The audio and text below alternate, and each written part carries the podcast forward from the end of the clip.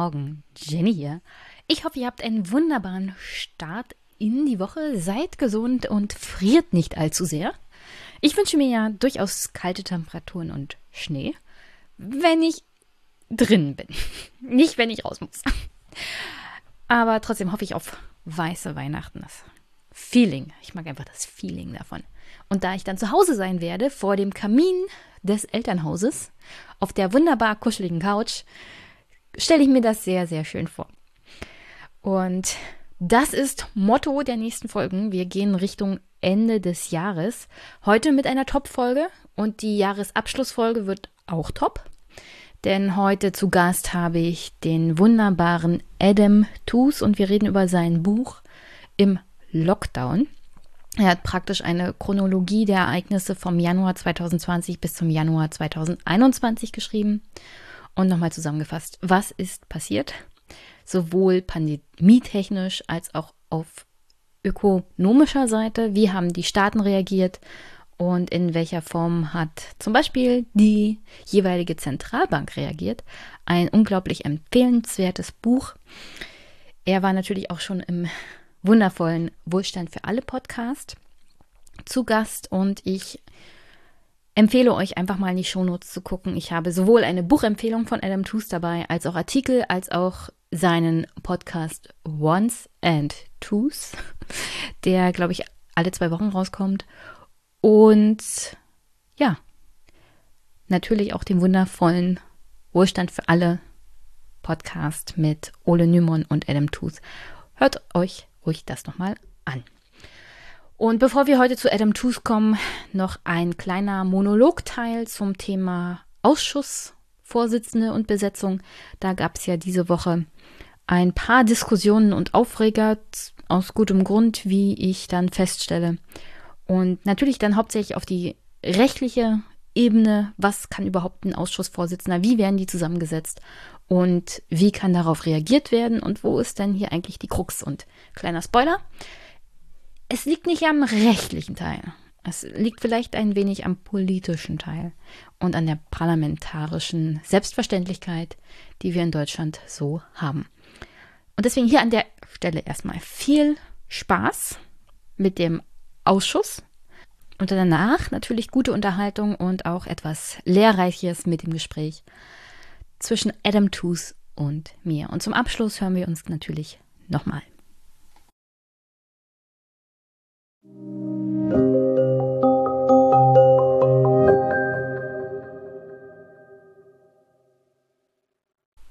Also, okay, wir hatten Bundestagswahlen am 26. September und mittlerweile hatten wir Koalitionsverhandlungen, wir haben einen Koalitionsvertrag, wir haben einen neuen Bundeskanzler und eine neue Bundesregierung. Aber im Windschatten all dieser Dinge und der öffentlichen Berichterstattung und des Fokus auf die Koalitionsverhandlungen und den Koalitionsvertrag und die Personaldebatten drumherum. Im Windschatten all dessen hat sich der neue Bundestag natürlich auch zusammengefunden. Neuer Bundestag heißt neue Bundestagsabgeordnete und generell auch alles neu im Bundestag, im Parlament, im Plenum. Und alles neu heißt neue Ausschüsse, und neue Zusammensetzung der Ausschüsse.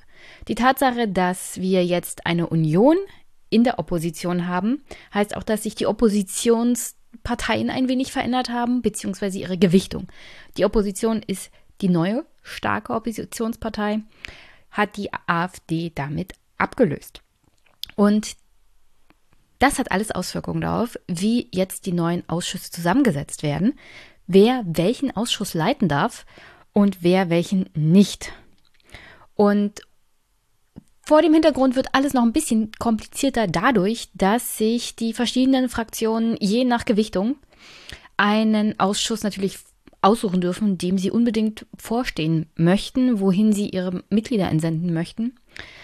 Und ja, das hat zu seltsamen Konstellationen in der aktuellen Legislaturperiode geführt.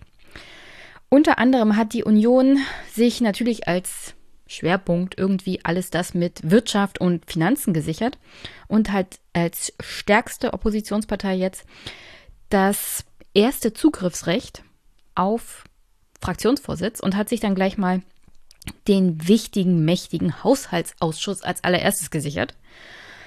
Und daneben natürlich auch noch solche Vorsitze wie den des Recht, Wirtschaft, Landwirtschaft und den Ausschuss für Finanzen. Und wegen aller möglichen Verstrickungen, zu denen ich hier gleich noch komme, hat die AfD es geschafft, den Vorsitz in den Ausschüssen für Inneres, Gesundheit, wirtschaftliche Zusammenarbeit und Entwicklung zu bekommen. Inneres, also der Innenausschuss und Gesundheitsausschuss. Das wird ja noch fantastisch, diese Legislaturperiode, vor allem jetzt am Anfang, während der Pandemie. Aber dazu komme ich gleich. Die FDP hat sich entschieden für die Ausschüsse Bauen, Verteidigung und Menschenrechte. Die Grünen leiten den Bundestags-Europaausschuss und den für Umwelt, Bildung und Digitales. Die Linkspartei hat sich entschieden für den Ausschuss für Klima und Energie. Das sind die Ausschüsse, die sich die jeweiligen Fraktionen ausgesucht haben, wohin sie einen Vorsitzenden entsenden. Und was der Vorsitzende alles überhaupt tun kann, dazu komme ich auch gleich noch. Aber alleine die Medienwirkung ist dann, dass wir jemanden zum Beispiel von der AfD haben, der Vorsitzender oder de des Gesundheitsausschusses sein wird und dann vielleicht in dem einen oder anderen Interview im Fernsehen in der Bauchbinde zu stehen hat. Ja, Vorsitzender Gesundheitsausschuss. Und das wirkt natürlich dann besonders vorteilhaft, wenn wir demnächst eine Diskussion über die Impfpflicht haben. Die Impfpflicht wird auch als Gesetzesvorlage, wenn sie allgemein ist, durch den Bundestag gehen müssen, durch die Ausschüsse. Und diese Diskussion wird dann einfach wunderbar laufen, vor allem für die AfD, ja. Vor allem dann, wenn sie Vorsitzende des Gesundheitsausschusses haben. Aber okay. Das ist ja so, so und so nur der zweite Punkt. Der erste Punkt ist, dass sie tatsächlich den Ausschuss für Inneres leiten werden. Es gibt schon Ausschussmitglieder von AfD-Abgeordneten und Fraktionen in den verschiedenen Landesparlamenten und diese Ausschüsse für Inneres haben natürlich auch nicht öffentliche Sitzungen. Und da geht es dann auch um solche Dinge wie den Verfassungsschutz. Und da jemanden zu haben, der vielleicht vom Verfassungsschutz beobachtet wird, ist nicht so vorteilhaft. Es gibt auch mittlerweile Berichte darüber, dass Abgeordnete der AfD vermutlich ihre Mitarbeiter darüber informieren, was in diesen Ausschüssen passiert, was natürlich nicht legal ist, aber weiß das mal jemanden nach? Und das ist natürlich besonders schlecht, wenn wir Ausschusssitzungen haben mit Mitgliedern von dem Verfassungsschutz, die vielleicht über den ein oder anderen V-Mann oder V-Mann-Aktion berichten, die vielleicht so in Richtung AfD geht. Aber ja, ganz clevere Idee. Ganz clevere Idee, den Innenausschuss der AfD zu überlassen. Und ja, wir hatten in der letzten Legislaturperiode einen spektakulären Fall mit Stefan Brandner, der als Vorsitzender des Rechtsausschusses abgewählt wurde. Das war spektakulär insofern, dass es das erste Mal in der 70-jährigen Geschichte des Bundestags war, dass ein Ausschussvorsitzender abgewählt wurde. Und ich weiß, dass dieses Argument auch kommen wird mit, muss der überhaupt gewählt werden, der Vorsitzende des Ausschusses? Ja kann man nicht einfach einen anderen wählen? Und da wird es halt tricky. Jetzt nicht rechtlich. Rechtlich ist das durchaus nachvollziehbar, der AfD diesen Posten nicht zu geben, den Vorsitzenden nicht zu wählen und jemand anders auszusuchen. Es wird dann halt politisch schwierig und demokratietechnisch. Aber tasten wir uns ganz langsam mal vor. Was machen diese Ausschüsse überhaupt? Was kann der Vorsitzende überhaupt? Und ist es gefährlich, der AfD jetzt den Vorsitz zu überlassen oder nicht? Also, wie die meisten Hörerinnen und Hörer wissen, sind die Ausschüsse des Deutschen Bundestages die eigentlichen Werkstätten des Parlaments. Hier passiert die meiste Arbeit. Das Plenum ist die Show auf der offenen Bühne.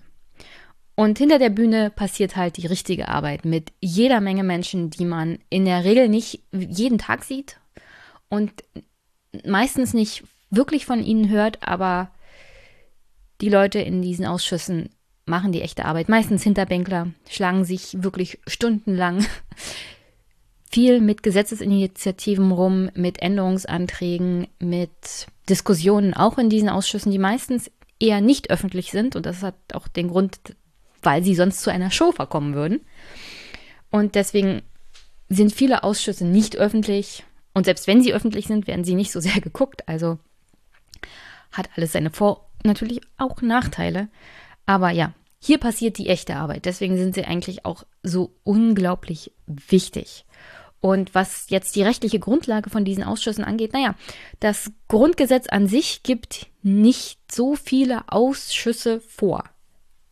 Im Prinzip werden im Grundgesetz nur ganze drei Ausschüsse genannt, die gebildet werden müssen. Also weil es steht im Grundgesetz, deswegen müssen diese Ausschüsse auf alle Fälle gebildet werden. Zum Beispiel der Ausschuss für Auswärtige Angelegenheiten und für Verteidigung gemäß Artikel 45a Absatz 1 Grundgesetz oder der Petitionsausschuss gemäß Artikel 45c Absatz 1 Grundgesetz. Die übrigen Ausschüsse gehen aus Artikel 40 Absatz 1 Satz 2 Grundgesetz hervor, der den Inhalt der Geschäftsordnung und damit die Organisation des Bundestages und die Regelungskompetenz des Bundestages selbst überlässt. Und grundsätzlich kann man sagen, auch der Inhalt des Grundgesetzes gibt im Großen und Ganzen vor, welche ständigen Ausschüsse auch im Bundestag vorhanden sein müssen. Und meistens ist die Art und Weise, wie die Ausschüsse inhaltlich aufgestellt sind, auch ein Spiegelbild der Bundesregierung an sich. Das heißt, es wird immer einen Ausschuss für Bildung geben, für Europa, für Haushalt natürlich, für Finanzen etc., Justiz, Gesundheit, Verkehr, Familien, Soziales, also alles das, was auch im Grundgesetz sozusagen geregelt ist, worum sich eine Regierung so zu kümmern hat, wird auch in der Bundesregierung natürlich durch Minister vertreten sein und vice versa wird auch der Bundestag als Parlament immer einen Ausschuss haben, der sich um diese Themen bemüht. Denn dazu wird es immer Gesetzesentwürfe geben. Diese Gesetzesentwürfe werden in der Regel nicht allein im Plenum diskutiert und ausgehandelt, sondern meistens in den Ausschüssen. Und deswegen wird es auch immer einen Ausschuss für Soziales geben, Justiz und so weiter und so fort. Und von den Arten her unterscheidet der Bundestag im Großen und Ganzen zwischen ständigen Ausschüssen und zwischen Sonderausschüssen.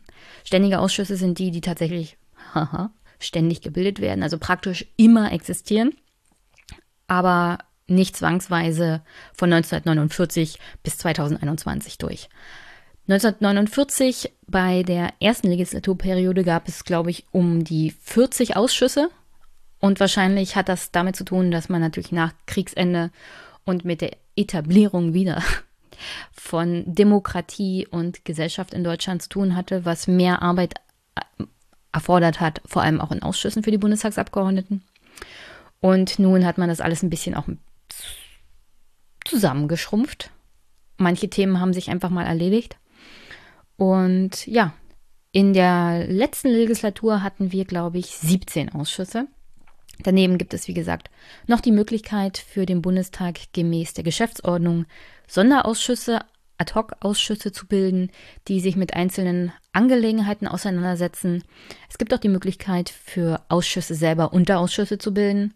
Und es gibt auch jederzeit die Möglichkeit, Sonderausschüsse zu bilden, die eher so eine Art Untersuchungsausschuss sind.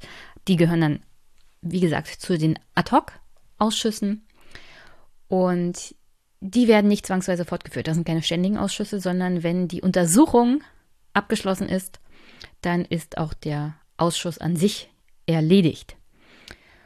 Zum Beispiel Wirecard-Ausschüsse, Untersuchungsausschuss oder Cum-Ex-Untersuchungsausschuss. All diese Dinge sind Einzelthemen, die sich in der Regel nicht über mehrere Legislaturperioden erstrecken. Denn hier eine Besonderheit von Ausschüssen, auch wenn wir ständige Ausschüsse haben, zu jeder neuen Legislatur müssen die Ausschüsse neu gebildet werden. Das heißt, theoretisch könnten wir jetzt einen digitalen Ausschuss haben, also einen Ausschuss, der sich nur mit dem Thema Digitalisierung beschäftigt und der könnte sich als eine Art ständiger Ausschuss etablieren über die nächsten Jahrzehnte und dann irgendwann aufhören zu existieren. Insofern, aus bestimmten Themen können auch ständige Ausschüsse hervorgehen. Oder ständige Ausschüsse können aufhören zu existieren, weil das Thema einfach nicht mehr da ist. Oder das Thema wird in einen anderen ständigen Ausschuss aufgehen. Und nur um das nochmal festzuhalten, die Ausschüsse haben eine unglaublich hohe Bedeutung für den Parlamentarismus, denn kaum ein Gesetz wird verabschiedet, ohne dass sich der zuständige Ausschuss mit diesem beschäftigt hat. Zudem wird der interfraktionelle Willen hauptsächlich in diesen Ausschüssen gebildet. Das heißt, selbst wenn wir jetzt die Ampel als Koalition haben, etwaige Detailabsprachen, nochmal Änderungen der Gesetzesentwürfe, nochmal Aushandeln dieser Details. Das passiert alles in diesen Ausschüssen. Also die Kompromisse der Fraktionen, auch der Fraktionen, die die Bundesregierung bilden, werden in diesen Ausschüssen ausgehandelt. Natürlich spiegeln die Ausschüsse von der Besetzung her auch die Mehrheitsverhältnisse des Plenums an sich wider. Das heißt, keiner der Ausschüsse wird eine Mehrheit gegen die Ampel bilden können. Nichtsdestotrotz bekommen diese Ausschüsse nicht nur Vorsitzende der Regierungsparteien. Das liegt hauptsächlich daran, welche Rolle und Macht auch die Opposition durch das Grundgesetz gegeben ist, durch den deutschen Parlamentarismus an sich. Also die Opposition hat auch immer eine starke Position, dass sie nicht alleine gegen die Regierung immer untergeht. Das hat auch schon Sinn und Zweck. Und natürlich können wir uns vor allem in der letzten Legislatur darüber ärgern, dass ausgerechnet die AfD die stärkste Oppositionspartei war. Nun ist es halt die CDU. Grundsätzlich ist es aber richtig, dass wir eine durchaus starke Opposition haben und dass diese Opposition in ihrer Kompetenz auch immer wieder gestärkt wird, unter anderem auch durch das Bundesverfassungsgericht. Eine zu schwache Opposition wünscht sich wirklich keiner. Und das war übrigens auch die Diskussion, die wir immer wieder hatten, als es darum ging, dass wir eine große Koalition haben. Die Opposition an sich ist ja auch dazu da, die Regierung zu kontrollieren und zu kritisieren und ihr genau auf die Finger zu schauen. Jetzt kann man sich natürlich darüber lustig machen, dass es jetzt ausgerechnet die CDU ist und hahaha. Aber das ist halt der Sinn und Zweck der Opposition. Kontrolle auch der Regierung. Entsprechend bekommt natürlich auch die Opposition die Möglichkeit, Ausschüsse als Vorsitzende zu besetzen. Dass es bei den Ausschüssen halt keine Übermacht jetzt der Regierungsparteien gibt zum Beispiel. Das ist dann auch Ausfluss sozusagen der Väter und Mütter des Grundgesetzes und des deutschen Parlamentarismus an sich, dass darauf geachtet wird, dass nicht alle Macht irgendwie bei den Regierungsparteien landet. Und woher kommt überhaupt das Anrecht von Fraktionen auf einen Sitz in den Ausschüssen. Also im Großen und Ganzen kann man dieses Recht auf ein Grundmandat in den Ausschüssen aus Artikel 38 Absatz 1 Grundgesetz ableiten, da die parlamentarische Arbeit hauptsächlich in den Ausschüssen stattfindet und der Abgeordnete sollte seine Fraktion nicht in einem Ausschuss vertreten sein, in seiner Wahrnehmung des Mandats eingeschränkt wäre, ergibt sich logischerweise, dass ein Abgeordneter einer Fraktion oder eine Fraktion generell Anrecht auf Grundmandate in den Ausschüssen hat, weil ein Abgeordneter sonst weder für seine Fraktion noch für die Wählerinnen und Wähler seine parlamentarische Arbeit wirklich wahrnehmen kann. Denn die parlamentarische Arbeit findet hauptsächlich in den Ausschüssen statt.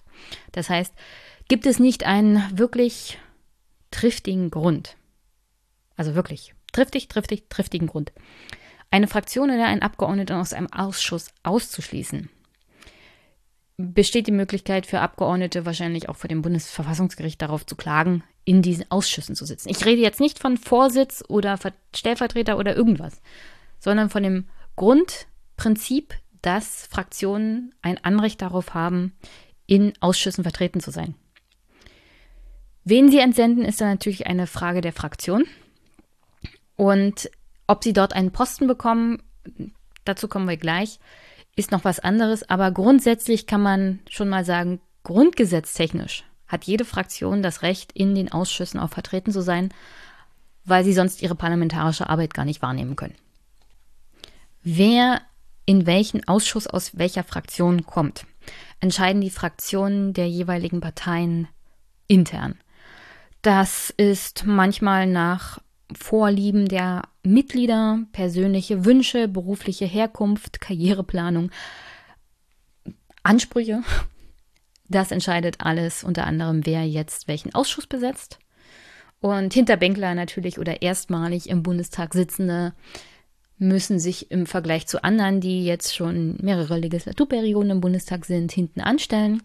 Oder wie im aktuellen Fall gibt es die Möglichkeit, dass Personen, die bei der Besetzung von Ministerposten übergangen wurden aus verschiedensten Gründen, unter anderem auch wegen dem Proports, einen Wunsch äußern durften, welchen Ausschuss sie denn gerne besetzen möchten. Ja, unter anderem Toni Hofreiter wurde ja übergangen als Landwirtschaftsminister, was dazu führte, dass ihn die Fraktion mit einem Ausschussvorsitz belohnte und oder entschädigte, kann man so sagen. Bei Agnes Strack-Zimmermann ähnlich. Sie war ja zwischenzeitlich als Verteidigungsministerin im Gespräch. Dann ging das Ministerium an die SPD und Agnes Strack-Zimmermann bekam dann von der FDP jetzt den Ausschussvorsitz für den Ausschuss Verteidigung. Und ja, Toni Hofreiter halt den Ausschuss im Bundestag für Europa. In vier Jahren wird da wieder ein Kommissionsposten frei und die Spatzen rufen vom Dach, dass es wohl ein Grüner sein könnte. Insofern wäre das vielleicht eine Vorbereitung auf einen Kommissionsposten eines Grünen in Brüssel. Und da Ausschussvorsitzender gewesen zu sein für das Thema Europa, macht sich da natürlich nicht schlecht im Lebenslauf. Es wäre der logische Schritt. Ähm, und das wäre natürlich eine entsprechende auch annehmbare Kompensation, nehme ich an, für Herrn Hofreiter, dass er nicht Landwirtschaftsminister geworden ist. Also insofern spielen die internen Vergaberegelungen und auch die jeweiligen Wünsche und persönlichen Ansprüche der Abgeordneten eine Rolle dabei, welche Ausschüsse gewählt werden, unter anderem auch für den Vorsitz. Und bevor wir zur Verteilung von Ausschussvorsitzen kommen, wie sich das gestaltet und was unter anderem auch erklärt, wieso die AfD jetzt Vorsitz von Innenausschuss und Gesundheitsausschuss bekommen hat, was darf denn so ein Ausschussvorsitzender überhaupt? Also Funktion und Rechtsstellung der Vorsitzenden ist zusätzlich zur Geschäftsordnung außerdem in Leitlinien des Ausschusses für Wahlprüfung, Immunität und Geschäftsordnung konkretisiert worden. Teilweise kann das Amt des Ausschussvorsitzenden politische Gestaltungsmöglichkeiten ermöglichen. Dies hängt von der Person des jeweiligen Vorsitzenden und seinem Ansehen im Ausschuss ab.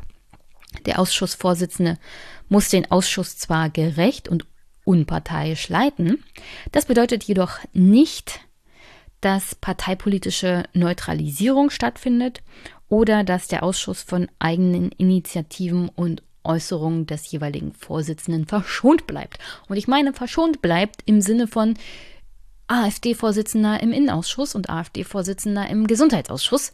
Ich bin mir ziemlich sicher, da ist sehr viel Konfliktpotenzial durchaus drin. Und wie viel Konfliktpotenzial sieht man ja unter anderem daran, dass 2019 halt Stefan Brandner abgewählt wurde als Vorsitzender des Rechtsausschusses. Im Großen und Ganzen ging das dann auch darauf zurück, dass die Mitglieder des Ausschusses glaubhaft versichert haben, dass der Ausschuss an sich und die Natur des Ausschusses Schaden nimmt aufgrund der Tatsache, wie Stefan Brandner sich geäußert hat. Und dass das einfach einem Ausschussvorsitzenden nicht entsprach, beziehungsweise dass er aufgrund seiner ganzen Person schon nicht tragbar war in der Rolle des Ausschussvorsitzenden, vor allem des Ausschussvorsitzenden für den Rechtsausschuss. Also können wir an der Stelle festhalten, es gibt eine bestimmte Vorgabe, wie ein Ausschuss natürlich geleitet werden sollte. Und Stefan Brandner war ein Sonderfall. Es gab auch andere Ausschussvorsitzende der AfD, die nicht abgewählt wurden. Und man kann sich natürlich wünschen, dass alle abgewählt werden. Aber warum das nicht so einfach ist, dazu komme ich gleich noch. Grundsätzlich ist es halt schwierig. Vielleicht sollte man darauf achten, dass die AfD nicht wichtige Ausschüsse bekommt aber dann müssen die anderen Fraktionen natürlich sich hinten anstellen. Bei ihren eigenen Wünschen müssten natürlich auch Proportsvergabe von Ministerien, von Ausschussvorsitz und von Ausschussbesetzung an sich nochmal überdenken. Und das würde ganz andere Rahmenbedingungen der parlamentarischen Arbeit bedeuten. Ja. Ähm, und würde es alles im Großen und Ganzen sehr, sehr kompliziert machen für die anderen Parteien. Insofern, ja, ich weiß nicht, vielleicht ist das so eine Situation, lieber die den Spatz in der Hand als die Taube auf dem Dach. So in die Richtung geht das. Äh, wir werden halt diese Diskussion wahrscheinlich in den nächsten Legislaturperioden noch öfters haben. Wie werden jetzt die Ausschussvorsitze vergeben? Also auch hier entspricht die Sitzverteilung der Ausschussvorsitzenden dem Grundsatz der Spiegelbildlichkeit. Das heißt, die mehrheitlichen Bedingungen des Parlaments, des Plenums müssen auch in den Ausschussvorsitzen wiedergegeben werden. Also die CDU darf zum Beispiel nicht mehr Ausschussvorsitze haben als die SPD oder die Linken dürfen nicht mehr Ausschussvorsitzende haben als die FDP zum Beispiel. Also die Mehrheit muss wiedergespiegelt werden, auch in den Mehrheitsverhältnissen in dem Bundestag. Und wie das jetzt läuft, ist vor allem über den Ältestenrat. Der verhandelt sozusagen mit den Fraktionen darüber, wer welchen Ausschuss zum Vorsitz bekommt. Und ja, das wird sozusagen in einer Art Kompromiss dann ausgehandelt.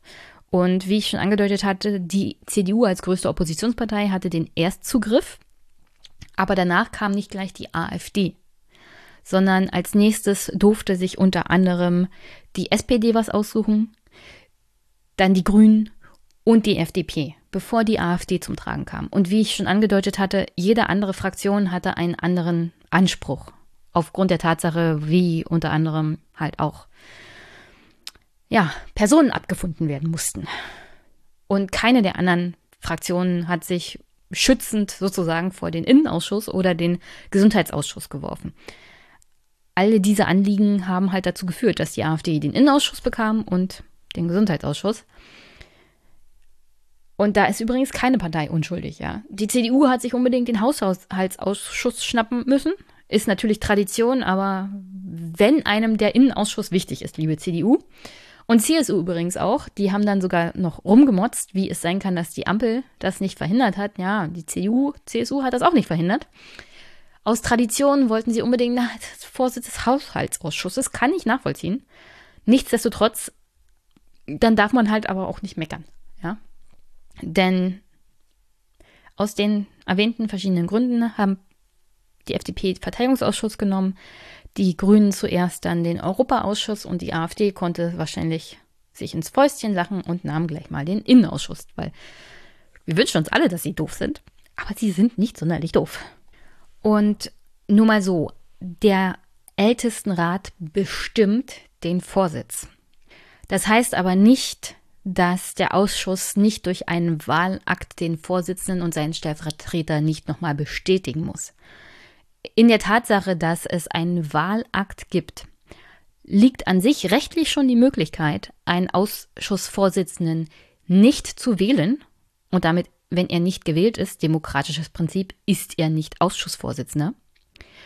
Gleichzeitig ergibt sich daraus natürlich auch logischerweise die Möglichkeit, einen Ausschussvorsitzenden abzuwählen. Grundsätzlich die demokratischen Prinzipien werden hier auch nicht außer Kraft gesetzt.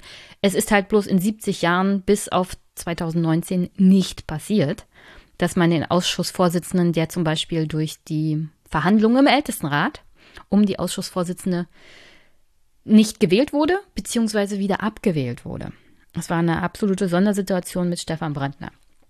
Und Grundsätzlich kann man sagen, rechtlich besteht jederzeit die Möglichkeit, einen Vorsitzenden, der auf Vorschlag der Fraktion entsandt wird, nicht zu wählen oder ihn auch wieder abzuwählen. Die Tatsache, dass das bisher nicht passiert ist, heißt nicht, dass es nicht auch möglich ist. Und an dieser Stelle wird es jetzt tricky. Denn ja, der Ausschuss hat die Möglichkeit, einen Vorsitzenden nicht zu wählen oder ihn abzuwählen.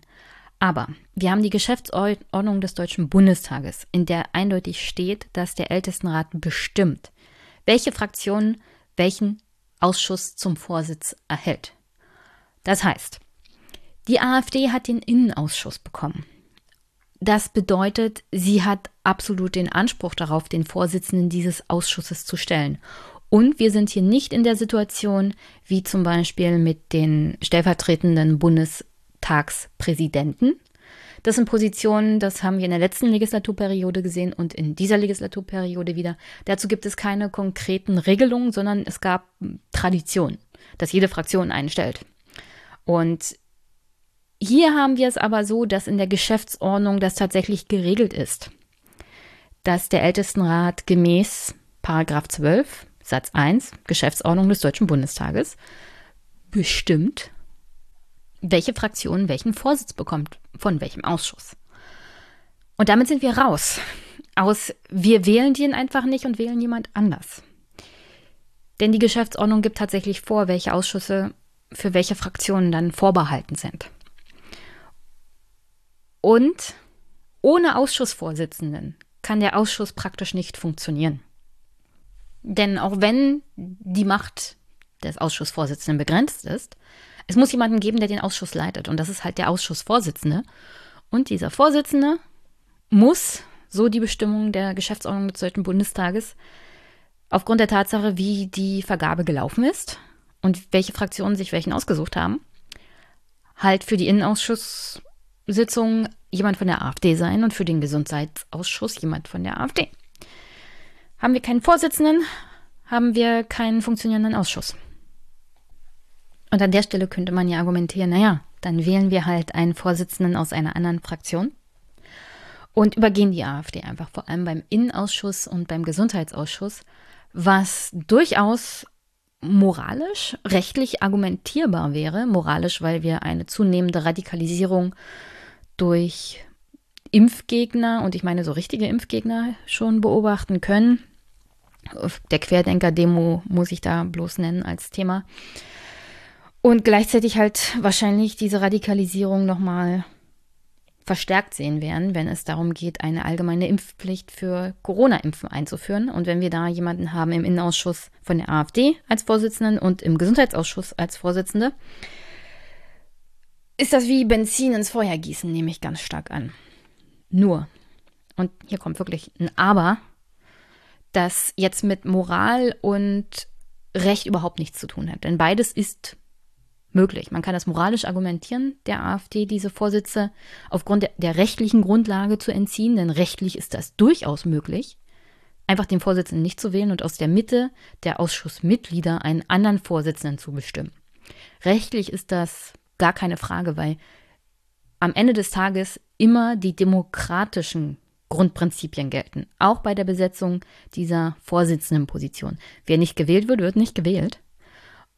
Und wenn jemand anders die Mehrheit bekommt, ist der andere halt derjenige, der den Posten bekommt. Prinzipiell möglich. Aber, und hier kommen wir zu dem politischen Aspekt, den ich halt nicht unterschlagen möchte. Und warum sich auch 2019 die Mitglieder des Ausschusses für Recht und Justiz so damit rumgeschlagen haben, Brandner abzuwählen. Und der war ja schon nicht gerade tragbar als Vorsitzender warum man sich halt damit so schwer tut. Und ich finde es auch gut, dass sich die Abgeordneten und die Ausschussmitglieder damit schwer getan haben. Schafft es die AfD in ihrem Wirken tatsächlich 70 Jahre Tradition und auch so grundsätzliche parlamentarische, demokratische Herangehensweisen an die Arbeit des Plenums ad absurdum zu führen und schafft sie es, dass der Bundestag, die Fraktionen und die Abgeordneten selber für die AfD dann die Axt an die proportionale Verteilung der Ausschussvorsitzende auf alle Fraktionen ansetzt. Wie gesagt, moralisch rechtlich möglich, politisch fragwürdig. Wir haben hier eine 70-jährige, eigentlich noch ältere Tradition von Parlamentarismus in Deutschland, in der Ausgleich proportionale Berücksichtigungen, unter anderem auch für andere Fraktionen, die in der Opposition sitzen. Und in der Opposition sitzt nun mal leider die AfD. Auf eine bestimmte Art und Weise organisieren. Diese bestimmte Art und Weise macht den deutschen Parlamentarismus überhaupt so stabil und lebensfähig. Und der ist immer auf Ausgleich, Kompromiss und Debatte ausgelegt und die Berücksichtigung der verschiedenen Mehrheitsverhältnisse, auch im Bundestag. Diese Berücksichtigung der Spiegelbildlichkeit in den Ausschüssen, die das Eingehen auf die Proportionen des Bundestages, der Parteien, die dort vertreten sind, der Fraktionen, die dort vertreten sind, die sind ein Kern, tatsächlich ein Kern der Arbeit des Deutschen Bundestages. Und es ist halt so eine wirklich fast unlösbares, zentrales Dilemma, dass sich die Fraktionen und die Parteien zunehmend auch mit der AfD natürlich und so umso länger sie im Bundestag sind, umso schwieriger wird das Dilemma gegenüberstehen. Also es ist praktisch unlösbar. Entweder sie beziehen die AfD konsequent in die traditionellen Proportionskulturen des Deutschen Bundestages ein und dulden damit Personal in parlamentarischen Leitungsfunktionen, das in Teil rechtsextremistisch ist, vom Verfassungsschutz schon beobachtet wird, oder aber sie lassen die überkommene Selbstorganisation des Bundestages als Allfraktionenparlament hinter sich und nehmen damit eine stärkere Dominanz der jeweiligen Bundestagsmehrheit gegenüber den Oppositionsfraktionen im Bundestag in Kauf. Und das an sich bringt dann nochmal andere Schwierigkeiten mit sich, unter anderem die Akzeptanz in der breiten Bevölkerung. Denn wenn die Proportionen nicht mehr eingehalten werden, ist auch die Akzeptanz weg. Ja. Man kann ja sagen, ja, das ist ja bloß die AfD und das ist ja eine Minderheit. Stimmt, aber wer sagt denn, dass es dann bei der AfD bleibt? Wer sagt denn, dass man das dann nicht in Zukunft vielleicht auch für die Linkspartei so macht? Oder wenn in der nächsten Bundestagsfraktion die Union mit der FDP die absolute Mehrheit hat, wer verhindert dann, dass zum Beispiel alle Ausschussvorsitzenden entweder von der Union oder von der FDP kommen oder halt bei anderen Parteien, ja. Also so eine Tradition ist zwar vielleicht rechtlich nicht argumentierbar, aber schon politisch. Tradition bildet Verlässlichkeit aus und Vertrauen. Und nicht alles, was sich traditionell ergeben hat, muss auch rechtlich geregelt werden, weil aufgrund der Tatsache, dass man es halt bis vor vier Jahren nicht großartig mit Parteien zu tun hatte, die die freiheitlich-demokratische Grundordnung im Bundestag hinterfragen, musste man sich mit diesen traditionellen Grundideen, die auch das, die Demokratie und das, den Parlamentarismus in Deutschland nun mal stärken, nicht auseinandersetzen. Und jetzt muss man das tun. Und jetzt steht man vor einem Dilemma. Und dieses Dilemma ist halt hauptsächlich politisch und nicht rechtlich und nicht moralisch. Es ist politisch. Und die Frage ist wirklich, können wir dieses Dilemma auflösen oder nicht? Ich finde es nicht gut, dass die AfD den Innenausschuss bekommen hat und den Gesundheitsausschuss. Ganz im Gegenteil. Und du wirst dieses Dilemma aber nicht damit auflösen, dass du die Axt anlegst an Kerngrundsätze des deutschen Parlamentarismus, selbst wenn sie rechtlich nicht geregelt sind. Wenn du die AfD in diesem Spiel schlagen willst, musst du cleverer sein als die AfD. Und das bedeutet, an Toni Hofreiter halt seinen Ausschussvorsitz nicht zu geben oder Agnes Strack-Zimmermann. Oder das bedeutet auch für die Union halt dann den Haushaltsausschuss nicht als erstes zu wählen. Ich meine, es ist die Union, ja. Seit wann ist die Partei der inneren Sicherheit nicht darauf bedacht, den Innenausschuss sich zu greifen? Hier ist keine Fraktion unschuldig an der Situation. Und es steht keiner Partei zu Gesicht, sich großartig darüber zu beschweren, was die anderen gemacht haben. Beschweren tun sich übrigens tatsächlich nur zwei Parteien. Die CSU, die ich jetzt mal einfach zu der Union zähle und die mal schön die Klappe halten sollte. Und die Linken, die tatsächlich als schwächste Oppositionspartei als allerletztes den Zugriff hatten und gar nicht die Möglichkeit, den Innenausschuss oder den Gesundheitsausschuss zu wählen.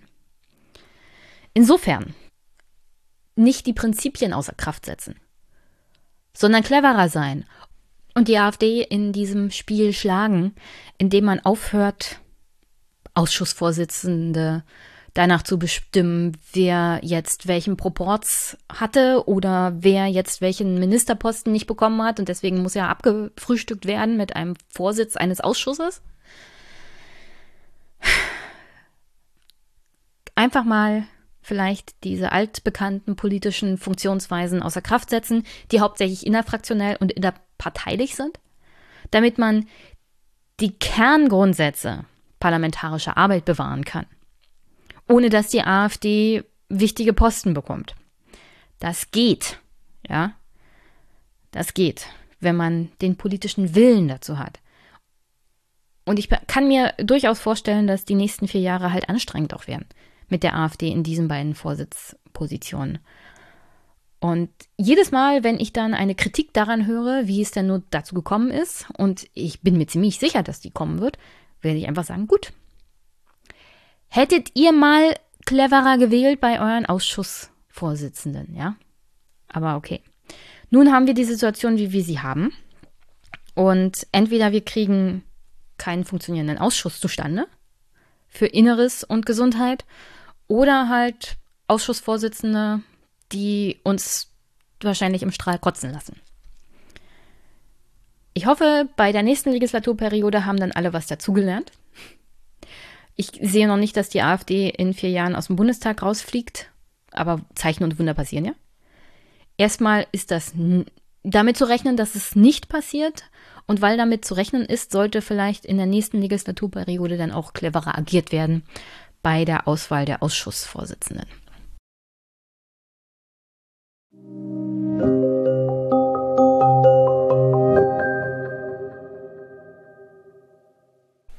Guten Abend, liebe Hörerinnen und Hörer. Draußen wird es schon dunkel. Und ich weiß aber, dass mein heutiger Gast, Adam Toos, in New York bei, ich glaube, jetzt ist es 8 Uhr Ortszeit, nicht wahr? Ah, nee, äh, 10. 10 Uhr. 10, 10. Ja. Umrechnung. Auf alle Fälle früh morgens in New York und spät abends in Karlau. Das ist natürlich überhaupt kein Vergleich. okay. Ich freue mich jedenfalls, dass Sie heute hier zu Gast sind. Und Thema des heutigen Podcasts wird unter anderem Ihr Buch sein. Die Welt im Lockdown, die globale Krise und ihre Folgen. Wir sind ja noch eigentlich völlig mittendrin im Lockdown, in der Krise. Corona ist ja noch nicht ausgestanden. Gestern war Professor Dr. Drosten wieder im öffentlich-rechtlichen Fernsehen und hat angekündigt, es könnte sein, dass die letzten Ausläufer sich noch bis drei Jahre hinziehen. Mhm. Ich hoffe, dass es wirklich nicht so lange dauert und dass er sich irrt. Aber leider irrt er sich rechtlich selten. Und bevor wir zu dem Buch kommen und zu dem Lockdown und der ganzen Krise, hast du noch etwas, was ich vergessen habe? Willst du dich noch meinen Hörerinnen und Hörern vorstellen? Hallo, ich bin Adam Cruz und ähm, ja, sitze in New York, wo ich an der Columbia Universität lehre. Und äh, ja, freue mich, mit Ihnen im Gespräch zu sein heute Abend. Ich freue mich auch. Ich bin äh, unter anderem ja auch ein Riesenfan von dem Chartbook. Das hatte ja mittlerweile Geburtstag. Ja. War das anstrengend, das neben dem Buchschreiben zu machen? Das Chartbook, also ist mein Newsletter auf Substack. Ähm, anstrengend schon, aber ich meine, insgesamt das Leben im Moment ist ziemlich anstrengend. Das, da, gehen, da sind die Übergänge etwas fließend. Ähm, als Form des Schreibens gefällt es mir und es ist tendenziell eher entspannt, weil etwas lockerer, ohne redaktionelle Betreuung, aber auch ohne Korrektur und äh, Beschränkungen in dieser Hinsicht. Mir hat Spaß gemacht, ich werde es auch bestimmt fortführen. Und es findet auch einen Leserkreis, was natürlich sehr erfreulich ist. Und ähm, so ins, ins Leere hineinzuschreiben, das, das, das ist, ist nicht meine Motivation. Ich freue mich, dass, dass es Leser findet. Und ähm, auch Anschluss. Mittlerweile hat es zu Diskussionen geführt. In ähm, New Left Review, im New Statesman. Das heißt also, es regt zur Diskussion an und das, mm, was mehr kann man sich als, als Autor eigentlich nicht wünschen. Und das andere Format, das du dieses Jahr aufgegriffen haben, war ja das Podcasten. Ja, genau. Ich, Wie war das Erlebnis mit diesem neuen Medium? Ähm, ich meine, Podcasten mache ich schon eine Weile, ähm, aber eben bei anderen Leuten im, im Programm. Und davor habe ich recht viel Radio gemacht und habe gemerkt, Radio mag ich viel lieber als Fernsehen. Also Fernsehen ist erstaunlich stressig, weil man wirklich bemüht sein muss, nicht in die Kamera zu schauen. Es ist so, es ist sehr gekünstelt. Ähm, und Radio viel weniger. Man kann sich krümmen, wie man will. Body Language ist keine Frage. Man spricht einfach ins Mikro. Und ähm, Podcasten ist das nochmal relaxter und entspannter. Ähm, obwohl unser Format, das, was wir jetzt bei Cameron und ich bei, bei Foreign Policy, das heißt Ones and Twos, also nicht meine Wahl des Titels, aber äh, die, die meine Kollegen dachten, nee, das ist total lustig, das machen wir so. Natürlich das ist ein Wortspiel mit meinem Namen. Das ist ein bisschen läppisch eigentlich, aber was soll's. Ähm, aber wir haben da, es ist so richtig nach amerikanischem öffentlichen Radiomodell, also NPR, äh, BBC, so in dieser, also mit sehr, sehr äh, strengem Schnitt eigentlich. Und richtig professionell aufgemacht, also nicht jetzt einfach nur irgendwie so Dudes, die irgendwie klatschen abends irgendwann mal, ähm, sondern in, in der Bude, sondern, sondern recht streng und auch kurz. Also wir, wir, wir sind ja unter 30 Minuten im Schnitt, also tendenziell so Richtung 25 Minuten. Und mit Script, also das ist ja, das viel, viel, viel wird ausgeschrieben.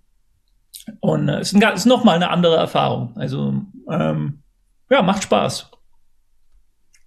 Ja, Skripte haben manchmal seine, hat auch seine Vorteile, wenn man zum Beispiel irgendwo hängen bleibt oder eine Frage vergessen hat. Aber dann kommt ja auch wieder das Schneiden. Ja. Und ähm, wir liefern viel Material. Also wir, es ist äh, Fakten gesättigt. Das ist auch mein Job. Also Cameron stellt die Fragen und ich soll alles beantworten, egal was er fragt. Und ähm, das geht natürlich nicht ohne Vorbereitung. Und ähm, zwingt mich immer einfach zur Recherche. Ich muss ständig Sachen nachgucken. Und es ist, es ist ein, mein, mein, mein, meine Neigung ist sowieso in diese Richtung. Es ist, es ist immer wieder wöchentlich eine, eine, eine, eine, ein, ähm, ein Anlass, einen Abend mit Google zu verbringen und viel, viel querbeet zu lesen. Und das ist das, was ich liebe im Grunde. Also ich habe es natürlich auch gleich abonniert. Schön, danke. Ich, ha, ich habe überhaupt nichts gegen den Titel, aber das, es passt auch ein bisschen in die schräge Podcast-Welt. Es muss immer irgendwie ein Wortspiel dabei sein. Genau, Und ja. im englischen Raum ist das, glaube ich, ein bisschen leichter als mit der deutschen Sprache. Jetzt großartig noch Wortspiele zu finden. Oh, obwohl, ich meine, ja, es ist, es ist bestimmt so äh, die Art der, der Podcasts, im, im, vor allem im amerikanischen Raum. Ich meine, das, es gibt natürlich großartige Podcasts aus Großbritannien, aber das, was ich mitbekomme, ist überwiegend aus Amerika. Äh, ja, ich wollte auch nur mal fragen, wie so das Erlebnis mit dem Medium-Podcast ist, jetzt als frischer Podcaster. Du hörst ja sicherlich auch Podcasts.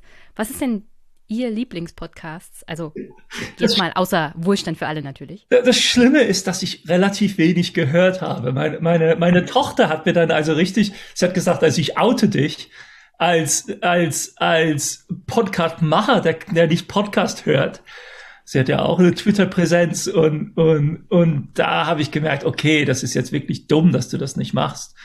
Also mein, mein Lieblingspodcast ist, ist äh, tatsächlich ein britisches, ist dieses Politics Theory Other von Alex Doherty. So linksorientierte Politik, Theorie, Szene, ein bisschen literarisch und das ziehe ich mir ziemlich regelmäßig rein. Ähm, aber ich habe ehrlich gesagt wenig Zeit. Ähm, ich muss mir das, was weiß ich, beim, also selbst mit dem Hund höre, also wenn wir spazieren gehen, höre ich ungern Radio. Es ist ein bisschen wie ein Kind, also man fühlt sich, ich habe immer ein schlechtes Gewissen, wenn ich nicht total konzentriert, fokussiert bin auf das, auf das, auf dieses kleine Hündchen. Ähm, beim Gym, also das ist für mich das, äh, dort der Ort, wo ich regelmäßig Podcast höre, ist, ist bei irgendeiner total langweiligen ähm, Kraftsportübung äh, oder sowas. Im, auf, ähm, ja, so, das ist für mich das Moment in, und diese Stunden benutze ich dafür. Ich höre das meiste an Podcasts tatsächlich bei mir auf der Arbeit, während ich Steuerbescheide mache. das von der leicht stupiden Arbeit Ja, das kann ich mir vorstellen. Ja, ja, gerade bei so. Also nicht, nicht, dass die Arbeit irgendwie stupide ist, nein, lieber nein. Arbeitgeber, falls du hier zuhören solltest. Ja, es ist eine wunder wundervolle Arbeit. Ich bin verbeamtet, das ist Wahnsinn. Es ist nur manchmal halt hm.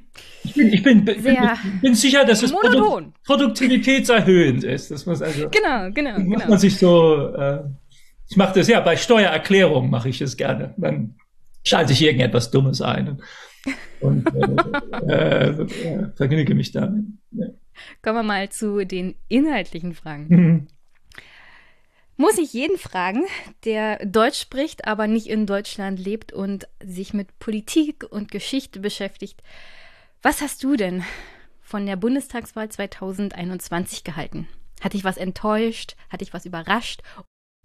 An der Wahl, ich meine, im Grunde die Überraschung war natürlich die SPD. Ich meine, das hat man einfach nicht erwartet, dass der Scholz jetzt Kanzler ist. Das, das hätte ich, wie fast alle anderen Menschen. Ich kenne Christian Odendahl, der natürlich ein super Twitterer ist, ein super Ökonom. Der kann für sich behaupten, ähm, gesagt zu haben, dass Scholz es schafft. Aber ich kenne sehr wenige Menschen, die dieser Meinung waren.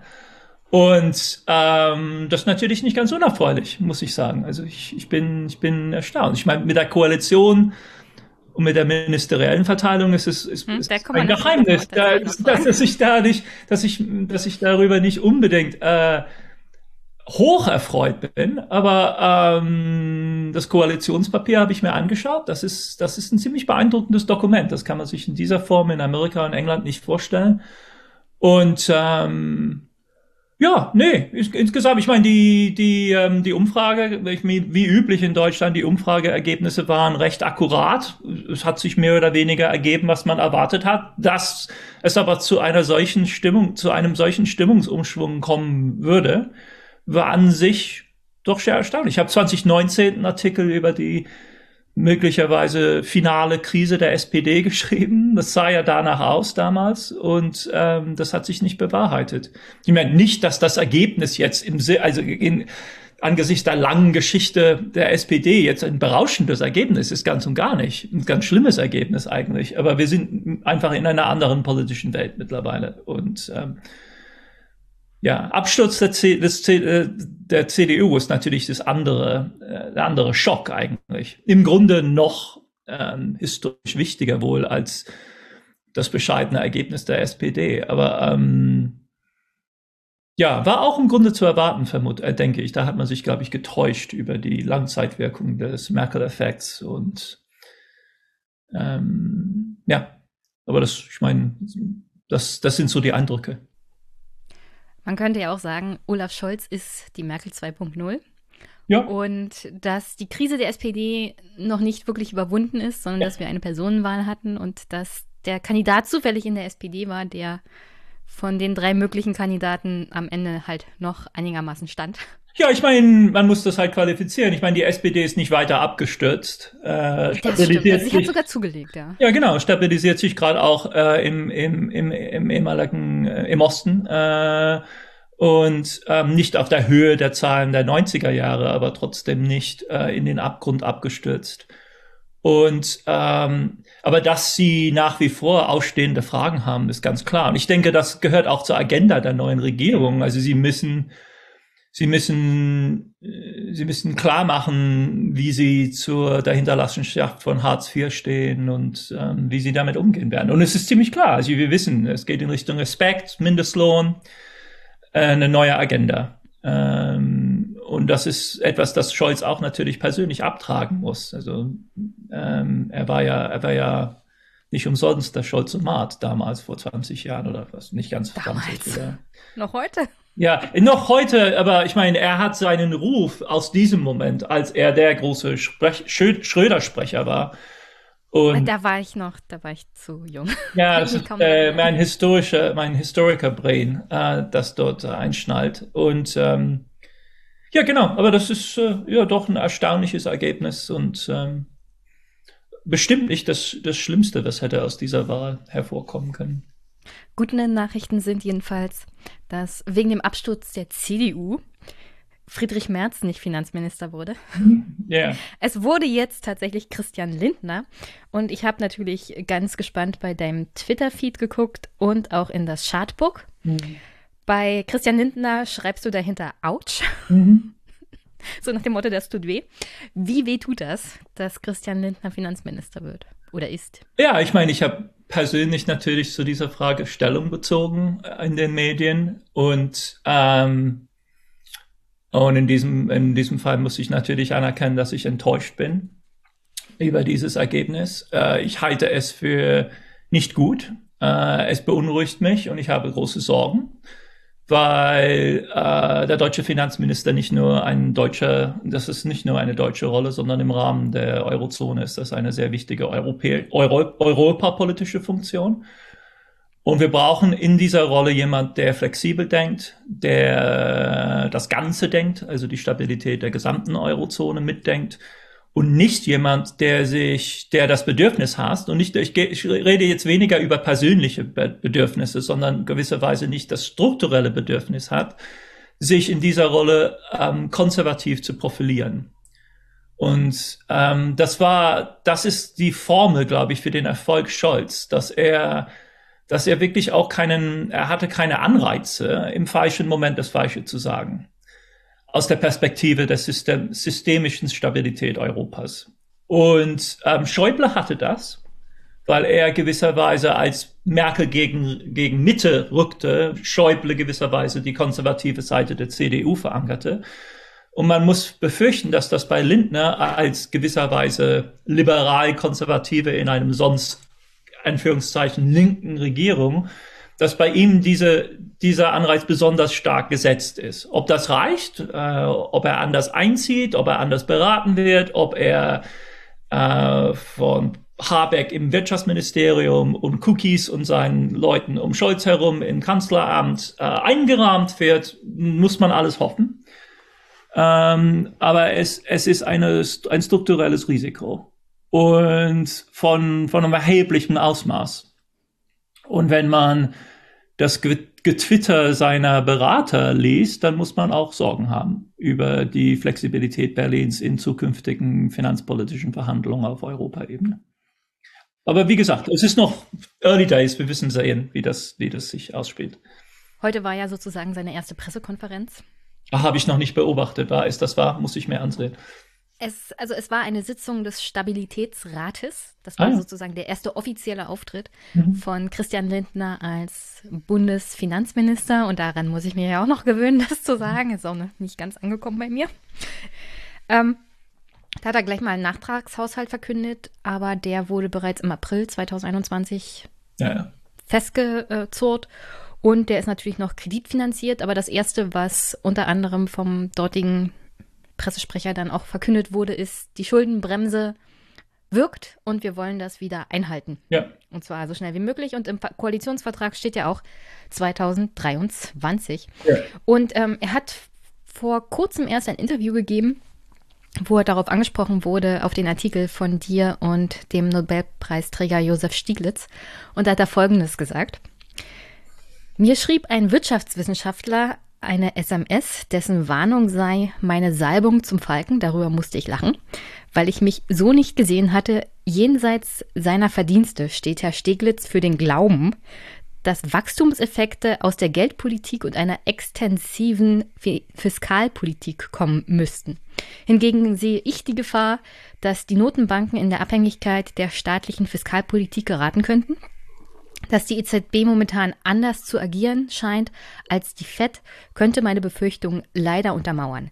Deshalb ist sinnvoll, dass Deutschland weiter Anwalt der Stabilität ist. Wie agiert denn die EZB im Vergleich zu der FED? Und vielleicht können wir das auch gleich mal in dem Rahmen des historischen, unvergleichbaren Moments einbetten, der die Corona-Krise ist. Ja, ähm, die zwei Zentralbanken ähm, agieren im Moment etwas anders, muss man sagen. Ähm, und man könnte das natürlich gewisserweise aus der Politik der Zentralbanken erklären, und das ist tendenziell der Ansatz von Lindner. Aber das ist einfach zu kurz gegriffen. Das hat, ähm, was tatsächlich stattgefunden hat, ist, dass die Politikorientierung der Zentralbanken konvergiert ist die, die EZB ist zu einer viel normaleren Zentralbank geworden in den letzten Jahren. Und der Unterschied in der politischen Ausrichtung und der Aufstellung im Moment beruht auf die fundamentalen Unterschiede in der Situation der Volkswirtschaften auf beiden Seiten des Atlantiks. Und ähm, das ist der Unterschied. Es liegt nicht in der, Polit in der politischen Einstellung. Das bedarf jetzt nicht irgendwelche ich meine, und ich, das ist zu meinem Punkt leider. Äh, es, ist, es, ist, es ist jetzt nicht angesagt, dass Deutschland als Stabilitätsanker fungieren muss. Man muss sich einfach mal fragen, warum stellen sich die äußerst vernünftigen, durchaus mit keinem K konservativen Ökonomen im EZB so auf? Und das hat nicht mit einer ideologischen Verirrung zu tun, dass, dass mein Kollege Joe Stiglitz jetzt auf einmal in Frankfurt viel Einfluss hat, sondern man muss sich einfach nur die Inflationserwartungen im Euroraum ansehen. Man muss sich nur die Erfahrung mit diesen Inflationserwartungen in den letzten 15 Jahren ansehen, um zu wissen, warum die EZB so aufgestellt ist, wie sie ist. Sie reagiert vollkommen vernünftig, durchaus im Fedschen Sinne, auf eine Situation, die ganz anders ist als in Amerika. Die Situation in Amerika ist eine einer tatsächlich heiß laufenden Wirtschaft mit einer sehr niedrigen Arbeitslosenquote und einer Inflationsrate, die wirklich was im Moment über sechs Prozent liegt, Jahr auf Jahr gerechnet, Monat auf Monat. Und dementsprechend ist es natürlich zu erwarten, dass die Fed irgendwann mal sagt, also mit der unter geldpolitischen Unterstützung dieser Wirtschaft ja, es ist halt Zeit, dass wir uns das überlegen. Ist ja auch nicht weiter erstaunlich. Was sie tatsächlich tun werden, da müssen wir noch abwarten. Die Situation in Europa ist ganz anders, weil die zugrunde liegende Kerninflation nach wie vor nur knapp über zwei Prozent liegt und das Commitment äh, des EZBs seit, seit diesem Jahr ist ja nicht Inflation weniger als zwei Prozent zu erreichen, sondern Inflation von zwei Prozent zu, zu erreichen. Das impliziert, obwohl es nicht ausgesprochen wird, gewisserweise ein durchschnittliches Ziel. Inflation um zwei Prozent herum, nicht weniger als zwei Prozent. Und wenn wir eine Kerninflationserwartung äh, im Moment haben von zwischen zwei und drei Prozent, dann, dann muss das EZB gewisserweise die Lage mit Entspannung betrachten, weil das im Grunde genau dort ist, wo man sein möchte. Sie werden trotzdem vermutlich in, äh, äh, in kommender Zeit die Stützungsprogramme zurückfahren. Das ist ja auch vorprogrammiert. Das muss ja bis März ablaufen. Die Diskussion wird sein, ob Sie das jetzt sofort ankündigen oder erst im Frühjahr. Mal sehen. Das hat natürlich auch viel mit der, mit der Delta- und Omikron-Welle der, der Infektion zu tun und auch mit der Situation der Lage der europäischen Volkswirtschaften. Denn wie üblich ist da die Situation sehr gespalten. Auf der einen Seite geht es einigen Volkswirtschaften recht gut, aber wenn Sie nach Spanien schauen, dann haben Sie eine noch, also wirklich unverdaute Krise im Grunde. Die, das Bruttosozialprodukt ist einige Prozentpunkte unter dem, unter dem Vorkrisenniveau. Und die Tendenz ist nicht nach vorne. Es sieht nicht, es sieht nicht nach einem gesteigerten Wachstum aus. Und das EZB muss Politik für die gesamte Eurozone machen und nicht nur für Deutschland. Wie macht man denn eine ordentliche Finanz- und Europolitik von der EZB aus in einem, auf einem Kontinent mit so vielen verschiedenen, auch Nationalstaaten und verschiedenen auch wirtschaftlichen Entwicklungen jetzt? Ich meine, jedes, jedes Mitgliedsland ist irgendwie anders betroffen worden von der Krise. Ja, ja, man muss gewichten, vermutlich. Also man, man kann nicht, man kann nicht dem Souveränitätsprinzip in naiver Weise hier folgen. Man muss gewichten. Was sind die großen Volkswirtschaften? Was brauchen sie? Und die neben Deutschland sind die großen Volkswirtschaften ähm, Frankreich und Italien, die tendenziell deflationäre Tendenzen haben und ausweisen. Daneben Spanien. Und ähm, Polen ist auch eine große Volkswirtschaft, aber eben nicht im, im Euro-Bereich. Und danach muss man sich primär orientieren. Ähm, und das tun sie in letzter Zeit auch im erheblichen Maße. Darüber hinaus muss man auch krisenvermeidend agieren, in dem Sinne, dass ähm, äh, es nicht nur gewisserweise um die üblichen Politikmaßnahmen geht, was weiß ich, Inflation, Preisstabilität ähm, und Beschäftigung, sondern sondern auch Krisenvermeidung und das betrifft natürlich die vor allem die Staatsschulden ähm, Italiens. Aber 60 Prozent der, der Wähler, der Bevölkerung, der Bürger der Eurozone leben in äh, Ländern mit einem äh, äh, mit, in denen Schulden mehr als 100 Prozent des Bruttosozialprodukts sind, 60 Prozent der Bürger äh, der Eurozone. Das heißt, wenn es demokratisch entschieden werden würde, dann ist klar, dass es eine für sie passende monetäre und Geldpolitik eigentlich das Richtige ist. Alles andere ist eine, ist eine, ist der Versuch, äh, durch Minderheitsvetos Hebelwirkung auszu und auszuüben. Und in diesem Hinsicht sollte man die, die Staaten des Baltikums, Österreich, ja, so gewichten, wie sie verdienen. Das heißt also, es sind sehr kleine Länder, sehr kleine Volkswirtschaften, die auch ein entsprechendes Stimmgewicht haben sollten in den Entscheidungen des, des EZBs. Das ist, das ist für, wäre für mich die Linie und ich denke, das wird so nicht ausgesprochen, weil das natürlich brisant wäre. Aber das ist im Grunde auch die Tendenz äh, des EZBs im Moment.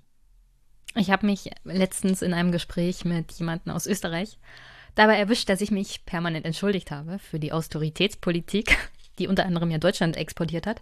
Und auch diesen Fetisch mit der Schuldenquote von 60 Prozent, wo keiner genau weiß, wo das herkommt. Kommt aus Frankreich. Man weiß ziemlich genau, wo es herkommt. Kommt, kommt aus, genau die 60 Prozent? Ja, genau die 60 Prozent. Ich habe noch niemanden gefunden, der mir erklärt, wo Nein, das herkommt. Zwei, zwei, äh, zwei nicht beamtete Angestellte des französischen Finanzministeriums saßen 82 oh. in einem Café und haben sich überlegt, welche Zahl können wir ankündigen, die einigermaßen machbar ist, aber doch konservativ klingt. Und es ging darum, ähm, Stimmungsmache zu machen für das damalige, die so damalige sozialistische Regierung François Mitterrands, die in einer Finanzkrise steckte. Und man dachte sich, okay, wenn wir das ankündigen, dann, dann wirkt das vertrauensbildend. Und daher kommt diese Zahl. Das ist ja, aber das, das ist ja nur aus dem Hut gezaubert. Ich dachte, jemand erklärt mir die Zahl mal Nein, sie ist tatsächlich aus dem Hut Nein, nein, nein, nein, da gibt's nichts zu erklären. Sie ist, sie ist wirklich, das ist eine, das ist wie, das war wie Reklame. Äh, 60 Prozent hört sich gut an. Äh, machbar, aber dann doch irgendwie konservativ. Und das ist ja das Absurde an diesem ganzen Gehabe mit Maastricht-Kriterien und so, dass sie irgendwie gelten als wissenschaftlich verankert oder das ist, das ist, das, das, immer der, der Abbey heißt der Typ. Der ist, der ist äh, auch über Twitter erreichbar. Ich habe mit ihm in den letzten paar, letzten paar Monaten hin und her gezwitschert.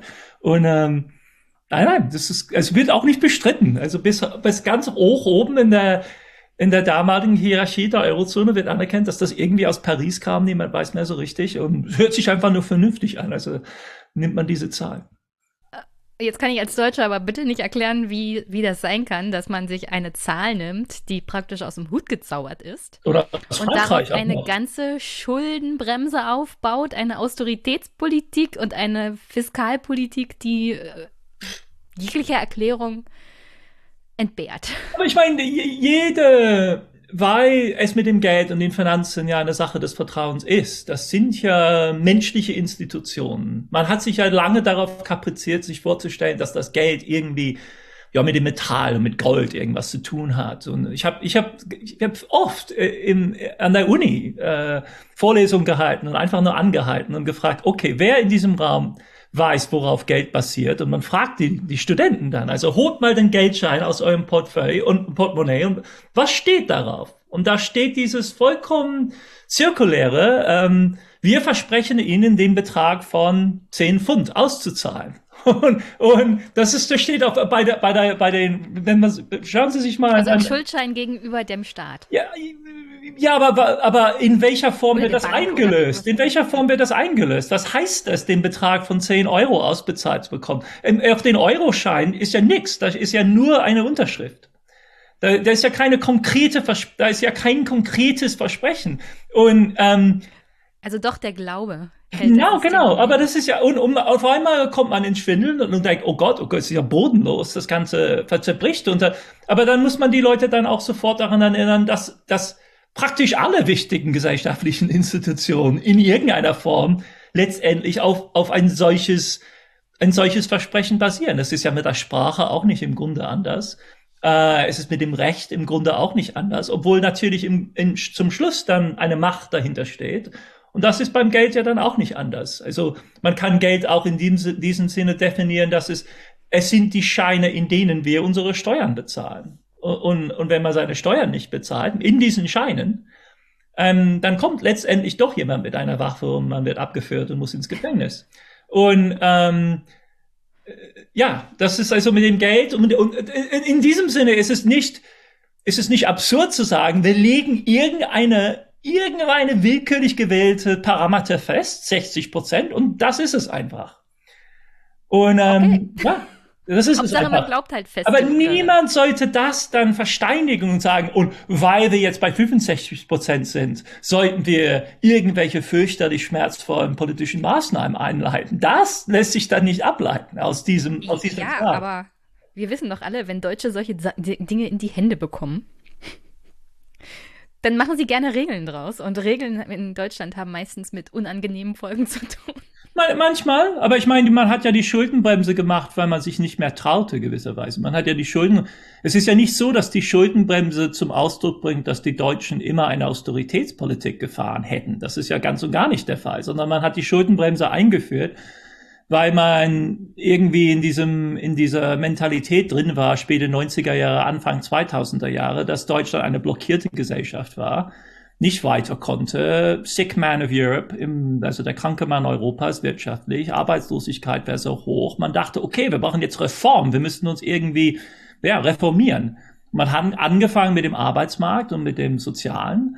Und dann ging es eben an ähm, die Frage Verfassung und äh, Länderhoheit und ähm, diese Föderalismusreform. Und der entscheidende Antreiber der Schuldenbremse war gewisserweise die hochverschuldeten Kommunen und Länder zu disziplinieren.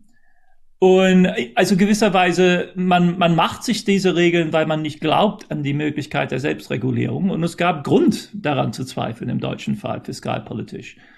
Ich meine, wenn man sich Bremen anschaut zum Beispiel, dann kann man sehen, warum die Bayern und die Baden-Württemberger Probleme bekommen, weil man, weil man sich leicht vorstellt, okay, wir werden werden dann ausgezogen von denen. Ähm, und ähm, das wird dann hochgespielt auf Europaebene.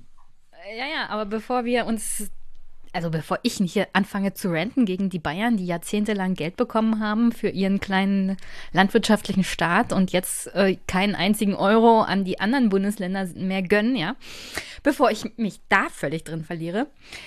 Du hast ja 2000, du hast ja auch 2018 schon ein Buch geschrieben, das hieß Crashed. Mhm wie zehn Jahre Finanzkrise die Welt verändert haben. Darin hast du ja auch erläutert, wie die Wahl von Donald Trump, der Brexit und der Aufstieg der Populisten im Grunde Folgen der Weltfinanzkrise von 2008 sind.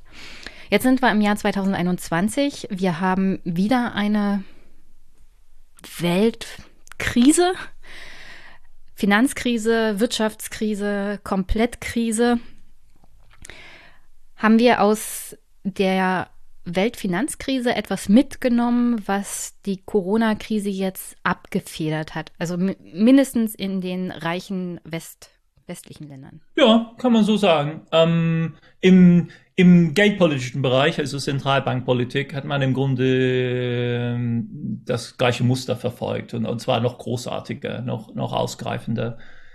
Ähm, vor allem die amerikanische Zentralbank hat wirklich eine Geldschleuder in Gang gesetzt, die man in dieser Form noch nie gesehen hat. Das war ja richtig absolut massiv, was das Fed an Liquidität in das System gepumpt hat. Das ist nicht zu verwechseln mit staatlichen Ausgaben. Das ist ja eine Bilanzoperation. Aber man hat die Weltwirtschaft flüssig gemacht. Man hat ihnen ähm, längerfristige Anleihen abgenommen, äh, Anleihen, die natürlich als Guthaben gehalten werden gegenüber dem Staat. Und man hat ihnen äh, im Wechsel dafür Bargeld gegeben. Uh, und, und, zwar in riesigem Ausmaß. Das war eine Lehre aus der, aus der Situation 2008. Und dann hat man mit der klassischen Fiskalpolitik, also mit den staatlichen Ausgaben und damit Besteuerung, äh, massiv ähm, in gleichzeitig Also war wirklich so eine, eine, eine doppelte Politik äh, der fiskalpolitischen und geldpolitischen Stimulierung. Und ähm, das ist in Amerika nicht anders zu erwarten, in dem Sinne, dass das ja ein, es, es, es war ja ein populistischer Präsident an der Macht. Seine Partei hat dann auch mitgemacht. Ähm, und die Amerikaner haben auch keinen Wohlfahrtsstaat in, im europäischen Sinne. Die Arbeitslosenversicherung, also selbst da hapert's. Das fehlt ja in großen Teilen des Landes. Das muss alles improvisiert werden im Krisenmoment und das kostet Geld. Das ist auch richtig so. Da wird ja auch, dann auch Kaufkraft gepumpt in die Wirtschaft. In Europa war es erstaunlicher, muss man sagen, aber, aber historisch und, und auch ein, auch ein Beitrag von, von jetzt Bundeskanzler Scholz. In dem Sinne, dass es so aussah, als würde sich Europa genauso wie verhaken wie 2010. Das heißt, man würde sich über die sogenannten Corona-Bonds streiten. Die nördlichen Länder würden sie ablehnen. Die Südstaaten würden verzweifelt danach verlangen, es würde zu einer Legitimationskrise kommen, die Finanzmärkte würden ausflippen. Und dazu kam es nicht. Und man hat stattdessen eine dreiteilige Politik gemacht. Das Bekannte ist natürlich die, die Aktion auf EU-Ebene mit Next Gen EU und die gemeinsamen Schulden, die abgenommen worden sind für die Investition. Die wichtigere äh, Stimulierung ähm, kam auf nationaler Ebene. Man hat alle Regeln des Stability and Growth Pacts gelüftet und die Länder haben auf nationaler Ebene gewisserweise amerikanischartige Pro Programme gemacht. Mit dem Vorteil, dass wir das Kurzarbeitssystem hatten, sodass also die große Arbeitslosigkeit gar nicht eingetreten ist in Europa.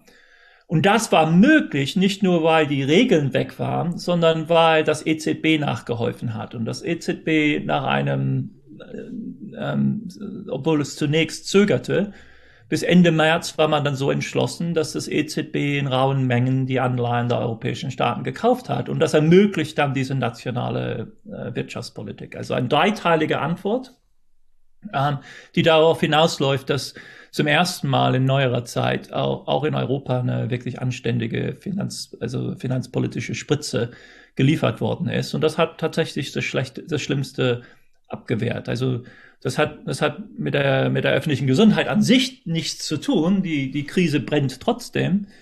Aber äh, wirtschafts- und sozialpolitisch war es nicht das Desaster, ähm, das man ja, im, im Frühjahr 2020 zum Teil erwartet hat. War es die Angst vor Auswirkungen, wie zum Beispiel, dass wir in Europa jemanden haben wie Donald Trump an irgendeiner wichtigen Stelle eines europäischen Mitgliedstaates? Oder war es die Verantwortung auch für die soziale Gemeinschaft? Hat man jetzt in der EZB mehr soziale Menschen zu sitzen, die sich mehr um die Ungleichheit Sorgen machen? Oder ist es einfach nur der knallharte politische Faktor, dass man Angst vor den Populisten hat?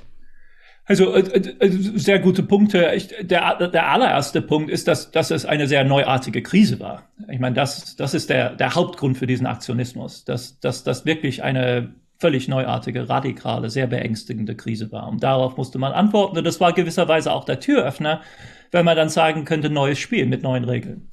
Solange man das alte Spiel spielte, waren die Positionen eingefahren. Mit dem neuen Spiel konnte man dann anders äh, verfahren. Das war die letztendlich die Begründung auch der, der des Merkel im Kanzleramt, dass äh, das bei ihr funktionierte, glaube ich. Aber äh, und äh, ich denke, es hat tatsächlich ein Umdenken gegeben ähm, seitens der Geld, vor allem der geldpolitischen Macher, in dem Sinne, dass man jetzt nicht mehr für sich irgendeine ähm, Unschuld beanspruchen kann. Beim ersten Mal 2008, äh, 2010 konnte man sagen, okay, so mit Quantitative Easing, diesen enormen Anleihenankäufen, weiß man nicht so recht, wie das funktioniert, aber mittlerweile ist das vollkommen ähm, äh, gar nicht überzeugend. Äh, man weiß genau, dass dadurch eine einseitige Stimulierung des Finanzmarkts stattfindet und tatsächlich zu einem Ungleichheitsschub kommen kann. Und das hat vor allem in Amerika in der Geldpolitik, weil sie dort in gewisser Weise äh, offener verfahren können, eine, einen tatsächlichen Umschwung äh, bedeutet, sodass also Amerika, die Zentralbank hat ja ein, ein doppeltes Mandat und dreifaches Finanzstabilität, Geldstabilität und maximale Beschäftigung. Und wie misst, misst man maximale Beschäftigung in einer so gesellschaftlichen und nach Rastenkriterien gespaltenen Gesellschaft wie Amerika, muss man immer nachfragen, wie messen sie das? Was wirklich interessant ist, ist, dass in den im letzten paar Jahren äh, Vollbeschäftigung gemessen wird an der Arbeitslosigkeit von schwarzen Männern. Das ist das zentrale Kriterium. Sie, Sie können sagen, dass die Vollbeschäftigung eingetreten ist, wenn schwarze Männer im hohen Grad beschäftigt sind. Ähm, das Und ist wie ist der Stand der aktuell?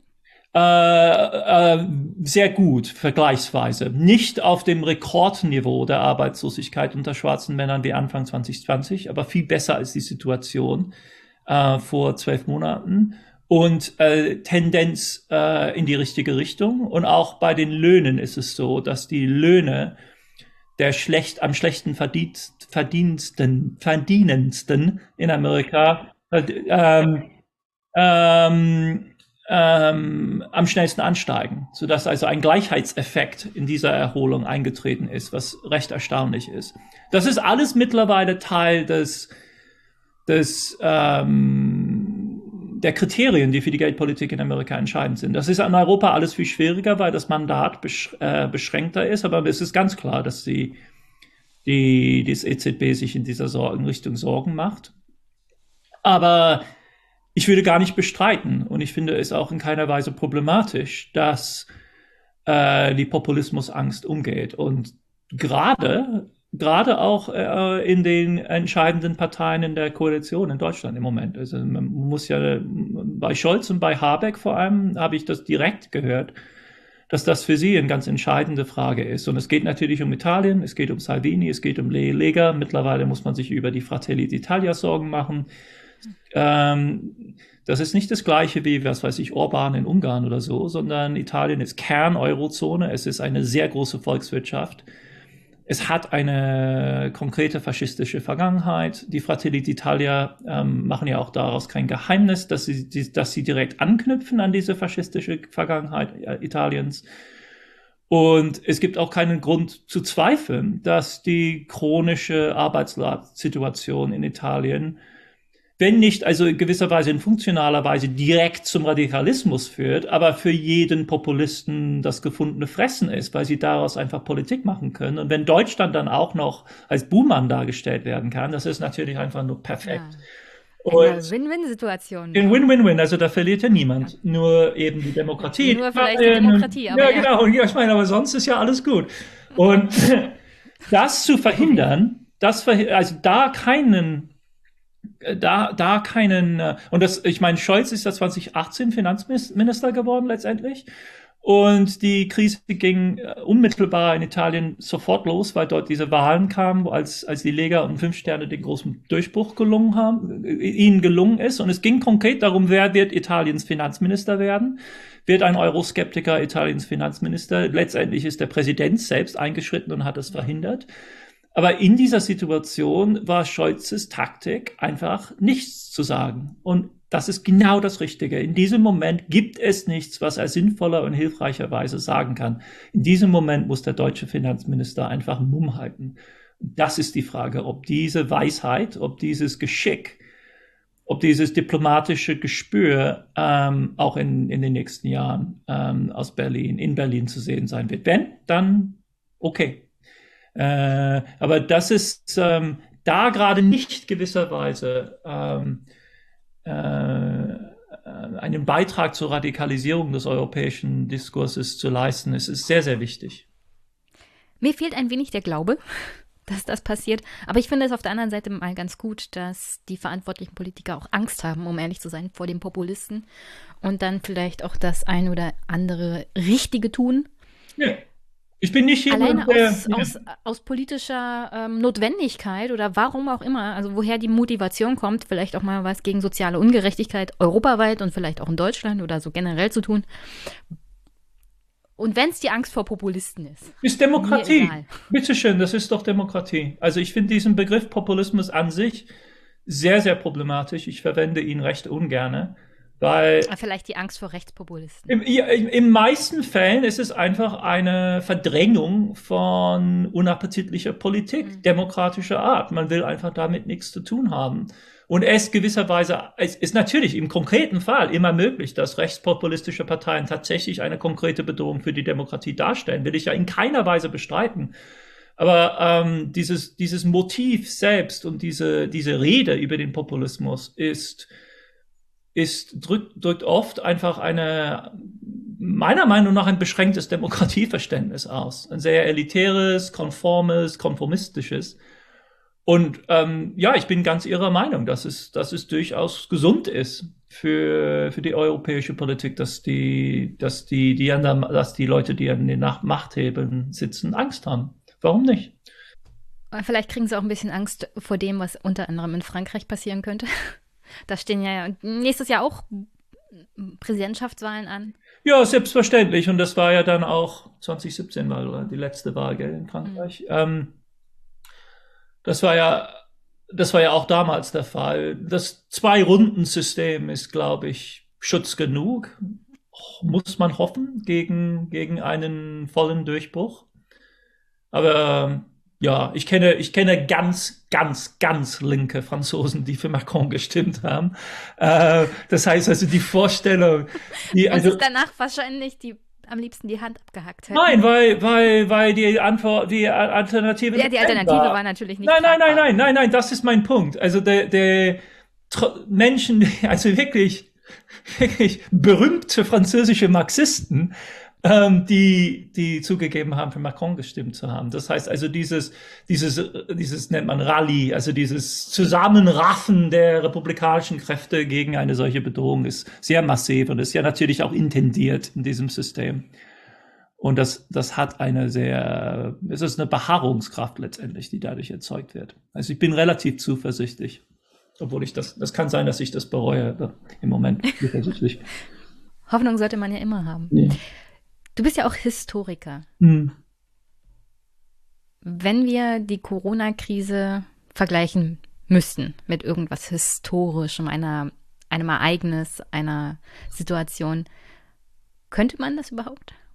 Gibt es Vergleichbares in der Geschichte? Mir, mir fällt mir viel, als ich mit diesem Buch angefangen habe, auch nichts unbedingt sehr Sinnvolles ein. Deshalb habe ich auch im Grunde das Buch geschrieben. Wenn es, wenn es eine gewöhnliche Krise gewesen wäre, dann hätte ich wohl an dem, an, an meinem eigentlichen Projekt weitergemacht. Ich, ich arbeitete zur Klimakrise und tue das jetzt, jetzt wieder. Es war nicht mein Plan, ein Buch über Corona zu schreiben. Aber ähm, ja, meine These ist ja im Grunde, dass es ähm, neuartig ist und die erste das ist ja das noch beunruhigender in dem Sinne, dass man Grund, man doch Grund haben muss zu vermuten, dass das die erste Krise einer neuartigen Krisenserie werden könnte.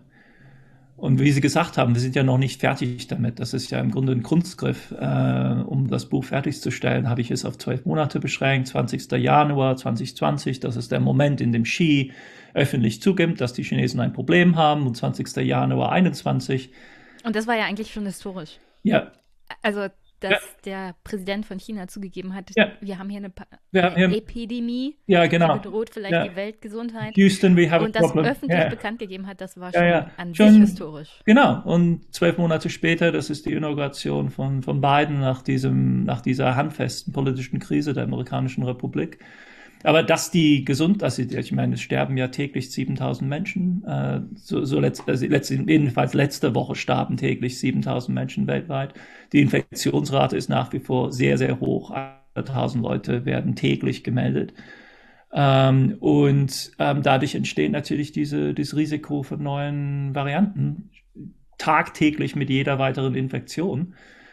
Und das, das wirklich, wirklich zutiefst abgründig erstaunliche ist, dass die Machthaber, äh, ähm, von denen man vermuten würde, dass sie ein Interesse an der Stabilisierung hätten, nicht alles tun, um, um, um alle Mittel anzuwenden, um diese Stabilisierung zu erreichen. Das heißt also, wir, wir haben kein weltweites Impfprogramm. Nicht, dass man alle Menschen damit erreicht, aber dass man mindestens das Angebot macht. Das ist ja nicht da.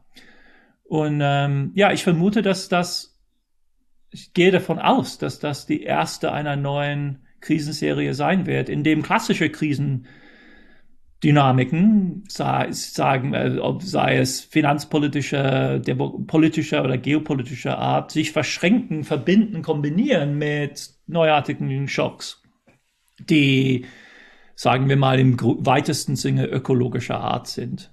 Und ähm, man hat das lange vermutet mit dem Klima, aber das Klima drückt sich ja bisher in regionalen Krisen aus spielte dann nochmal eine wichtige Rolle während der Bundestagswahl. Ja, genau. Ja. Aber Pandemie ist eben, wie der Name sagt, voll, vollkommen umfassend ähm, und bedroht unsere Körper direkt.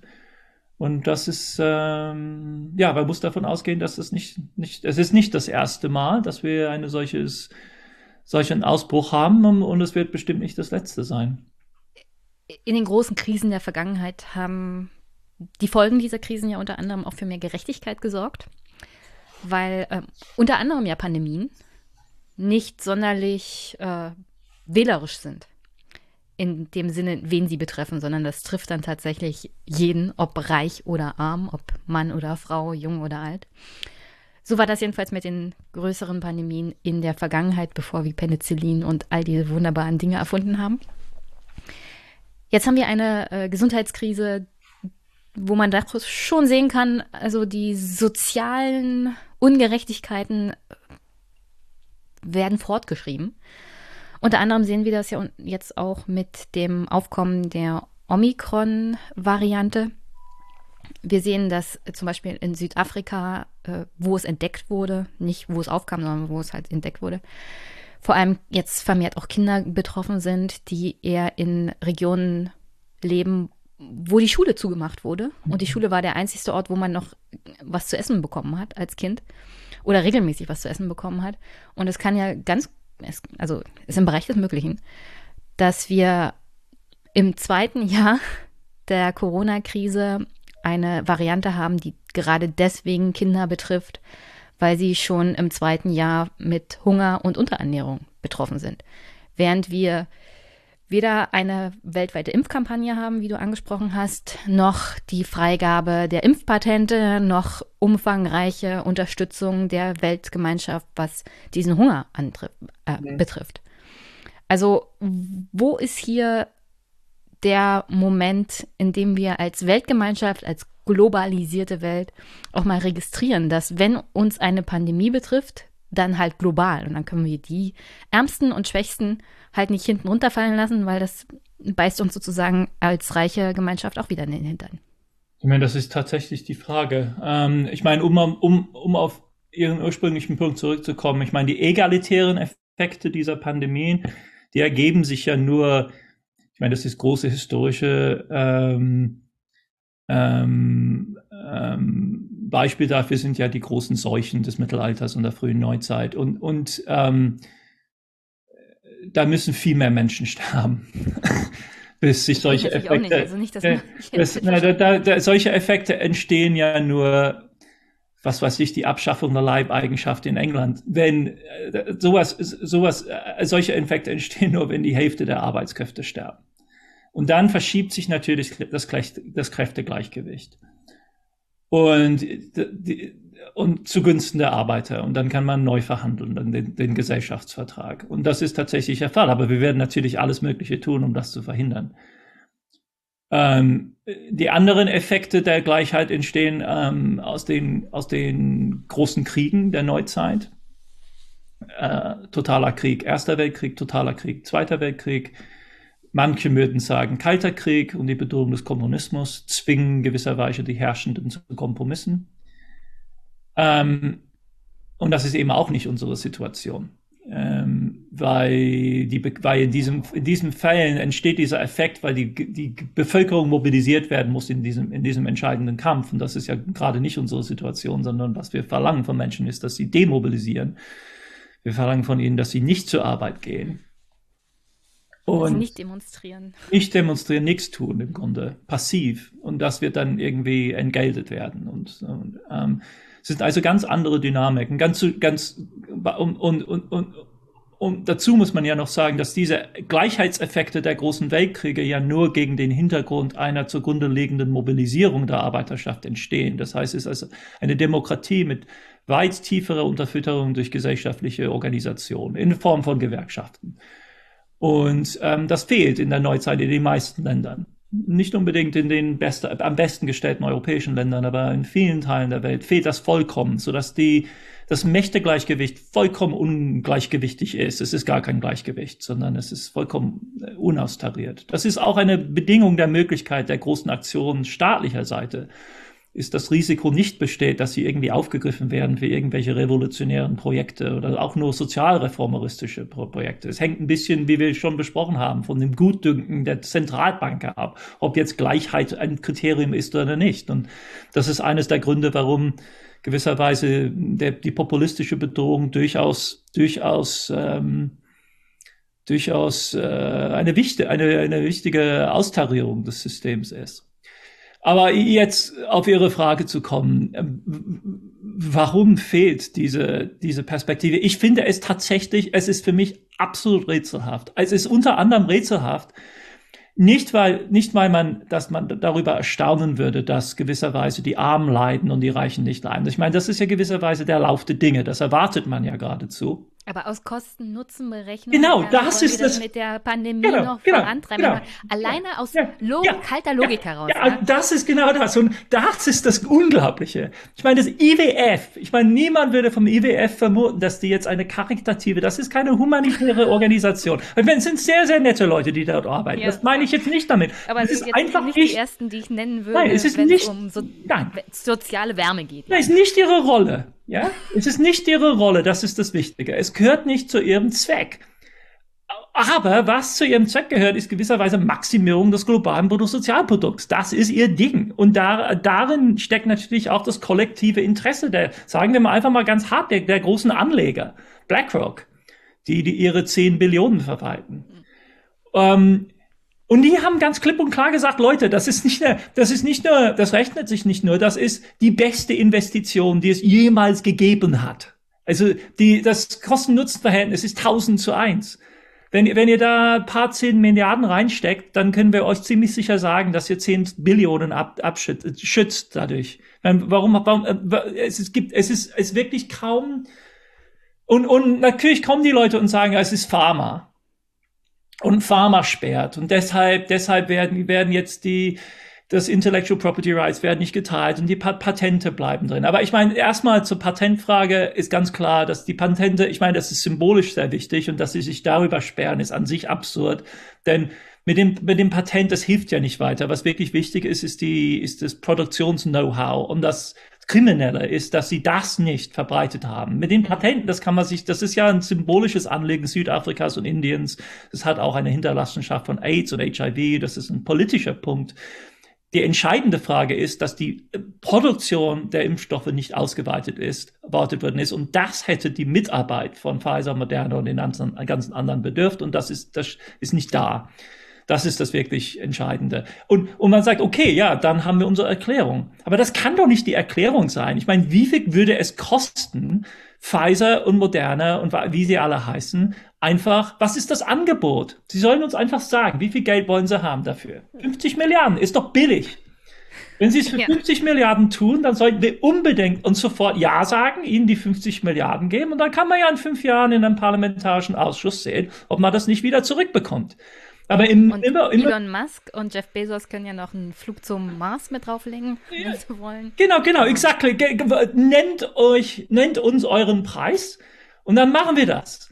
Das, ja. das, im Grunde kommt man wieder zurück auf diese, was fehlt, ist Vorstellungskraft äh, und, und Führung, muss man sagen. Ich meine, das ist kein Wort, das man ohne weiteres in, in, in den Mund nimmt, aber es, es fehlt die Initiative politischer Seite, die auf den Tisch klopft und einfach sagt, Leute, wir wissen, es kostet ein bisschen. Also was ist der Preis? Visionen haben und sie auch umsetzen. Ja, und um mit durchsetzen. Grundsätzlich an Poli also ja. im politischen Raum grundsätzlich und das ist ein bisschen ich mein, traurig. Es gibt Momente, wo... Und tödlich. Es ja. ist auch tödlich für Kinder jetzt weltweit. Wir wissen gar nicht, welche Also wir wissen, wir wissen absolut nicht, was Corona nicht an ähm, Erkrankungen jetzt für tote Kinder zur Folge hat, sondern was die Folgen von Corona alleine bei den Lieferketten, bei der Produktion von Lebensmitteln, was da an Tod und Zerstörung uns die nächsten Jahrzehnte erwartet. Ja. Aber ich meine, wir können es schätzen. Wir wissen, dass die Überschüsse, also die, die Excess Deaths, also die überschüssigen Todeszahlen, die, die laufen sich ja auf bisschen, bisschen weniger als 20 Millionen bisher. Das ist ja, das sind ja richtig große Zahlen. Das ist mittlerweile im Weltkriegsbereich.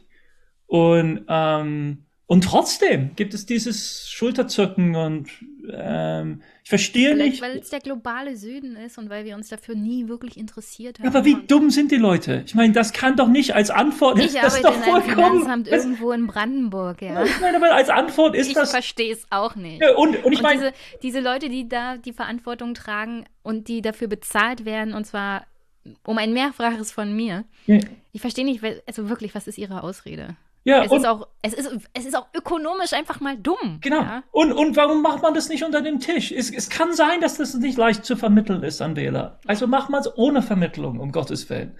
Die sind, ja. die, die, es geht doch tatsächlich darum, ob wir Sommerferien 22 regelmäßig planen können. Darum geht's. Es geht ja, es geht ja um, es geht, es ist nicht wie, es ist nicht, nicht wie Klimawandel, wo man sich irgendein Desaster in 20 Jahren vorstellen muss, sondern es geht wirklich knallhart darum, ob wir nächstes Jahr gewöhnlich Sommerferien feiern können oder nicht. Ich meine, was ist konkreter als das? Es geht darum, ob Schule äh, normal läuft im, neu, im, im neuen, im neuen Halbjahr. Ich meine, es geht ja um. Jeder Politiker, der das verkünden kann übrigens, im nächsten Jahr könnt ihr alle Urlaub fahren.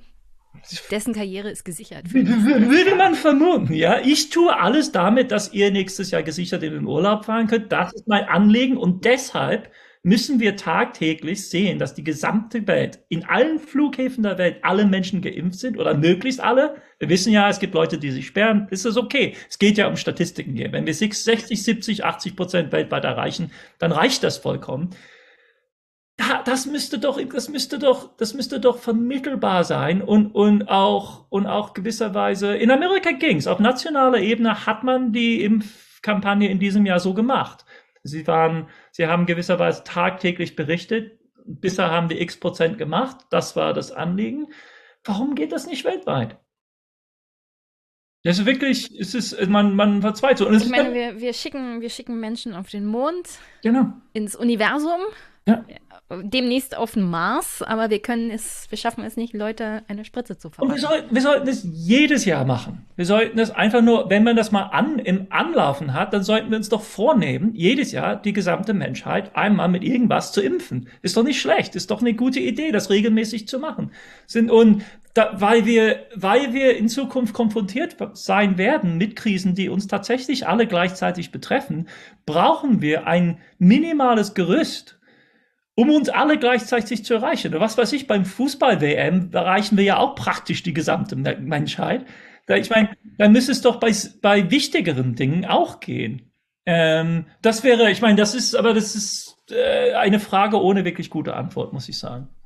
Und es wird wahrscheinlich vielleicht doch zu unseren Lebzeiten die letzte große Pandemie gewesen sein, aber die Schlagzahl wird wahrscheinlich zunehmen aufgrund der Tatsache, welche Nähe Menschen zur Natur und zoologischen ich finde das super zuversichtlich. Ich, ich, ich, ich, ich, ich, ich denke nicht, dass es die letzte sein wird. Ich finde, ich finde das im hohen. Nein, ich meine, ich hoffe mal, ich hoffe mal, dass ich so schnell keine Pandemie mehr mitbekomme. Ich habe nämlich keine Lust mehr. Nein, nein, aber ich meine, wenn man sich die Kurve ansieht, dann haben wir es mit einer sich steigenden Risiko und wir haben im Grunde Glück gehabt, dass es bisher noch nicht ja, wir hatten, um ehrlich zu sein, mit Corona sehr, sehr viel Glück. Es hätte schlimmer kommen können. Es hätte nee. eins dieser Superbakterien aus ja, dem Krankenhaus sein können, die Menschen dahin rafft, wo kein Antibiotika mehr hilft. Oh, und die kommen. Ich meine, die sind ja Und ja, die kommen auch. Und ich, will, ich krieg davon wahrscheinlich heute noch Albträume. Kommen wir mal Richtung Schluss. Sonst würde ich mit dir hier wahrscheinlich noch zwei Stunden reden. Inwiefern bedroht die Corona-Krise westliche Demokratien? Und sind wir sicher, dass diese Demokratien die nächsten Krisen auch noch überstehen? Ähm, ja, ich meine, ich, ich spreche mit Ihnen aus Amerika. Man muss sagen, ich bin nicht sicher, dass die Demokratie in herkömmlicher Form, wie wir sie in Amerika gewöhnt sind, äh, 22 übersteht. Äh, geschadet in 24. Äh, die, wir, wir haben es mit den Republikanern, mit einer Partei zu tun, die relativ offen angekündigt haben, dass sie das Mehrheits Wahlrecht im, im konventionellen Sinne aushebeln wollen. Ähm, und ähm, sie haben natürlich ein eigenes Verständnis davon, was Mehrheitswahlrecht ist, und das werden sie durchsetzen. Das ist vielleicht äh, neutraler gesagt. Aber wir haben es in Amerika im Moment mit einem Kampf darüber zu tun. Ähm, in Amerika, also der bisher und noch mächtigsten Staat der Welt. Das heißt also, diese Krise, diese Frage ist, ist sehr aktuell und man da kann da nicht zu zuversichtlich sein. Das heißt nicht natürlich, dass das Spiel ausgespielt ist, ähm, noch, dass man leicht fertige Vergleiche anstellen sollte und, und dann zu einem Schluss kommt, okay, dann ist die Zukunft chinesisch und autoritäre Systeme machen es besser. Ja, aber das ist ja im, im, Kern auch die Aussage von deinem Buch, dass China aus der Corona-Krise jetzt erstmal als Sieger rausgeht. Und was sagt das über unsere Demokratien und das Funktionieren unserer demokratischen Staaten aus, dass eine Autokratie das besser hinkriegt? Ja, dass wir uns überlegen müssen, wie wir es besser machen können. Ich meine, platt gesagt. Also die äh, eine Fantasie sollten wir vollkommen beiseite setzen, dass eine chinesische, eine, eine chinesische Form des Autoritären für uns eine Möglichkeit ist, ist nicht. Äh, diese historische Option ist nicht da. Das heißt, wir haben das System, das wir haben. Seit 89 ist es für große Teile des relativ westlichen Europas das einzige Modell. Es gibt andere Modelle im, weiter im Osten die haben bestimmt nicht besser abgeschnitten als, als wir. Russland ist ja ein Desaster mittlerweile, gerade im Corona, in der Antwort auf Corona. Und ähm, das ist das System, mit dem wir arbeiten müssen. Und das Abschneiden Europas ist bestimmt nicht in jeder, in, in jeder Richtung desaströs, gar nicht. Ähm, sondern da gibt es auch Lernerfolge und Lerneffekte und daran muss man weiter arbeiten. Das ist zwar banal und gewisserweise naheliegend, aber ich sehe keinen anderen Schluss, den man daraus ziehen kann. In, in Amerika sieht es tatsächlich viel, viel dramatischer aus. Und ich hoffe, dass das Buch auch das vermittelt. Im Grunde sind es drei Geschichten, die erzählt werden. China, Europa, Amerika. Und die Situation in Europa ist viel, viel, äh, gibt viel mehr Grund zur, zum Optimismus. Im Sinne, dass man im Grunde in sinnvoller Weise krisenmindernd auf die, auf diese Herausforderung geantwortet hat. Und das kann man in amerikanischen Fall gar nicht sagen. Ein, ein Hoch auf den Wohlfahrtsstaat und den Sozialstaat in unter anderem auch Deutschland.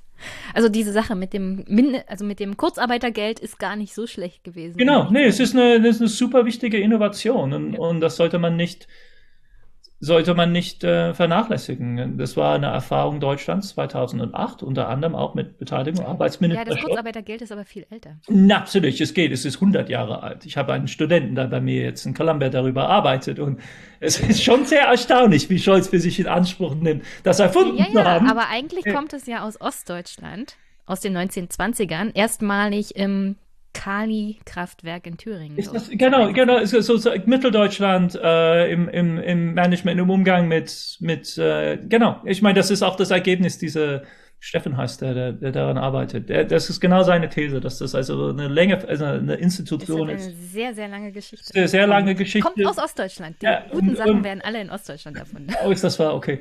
ähm, nee, aber das ist, das ist ein wichtiges Instrument. Ja. Stimmt. Ähm, wir haben in gewisser Weise entdeckt, dass die Arbeitslosigkeit an sich eine politische Entscheidung ist. Also wenn man die Leute wirklich ähm, loslässt, dann ist das dann ist, dann ist das warum, weil man sich entschieden hat, das Kurzarbeitssystem nicht zu verwenden. Mhm. Ja, absolut. Errungenschaft. Kommen wir mal zu den Hörerfragen, bevor wir zum Schluss kommen. Mhm.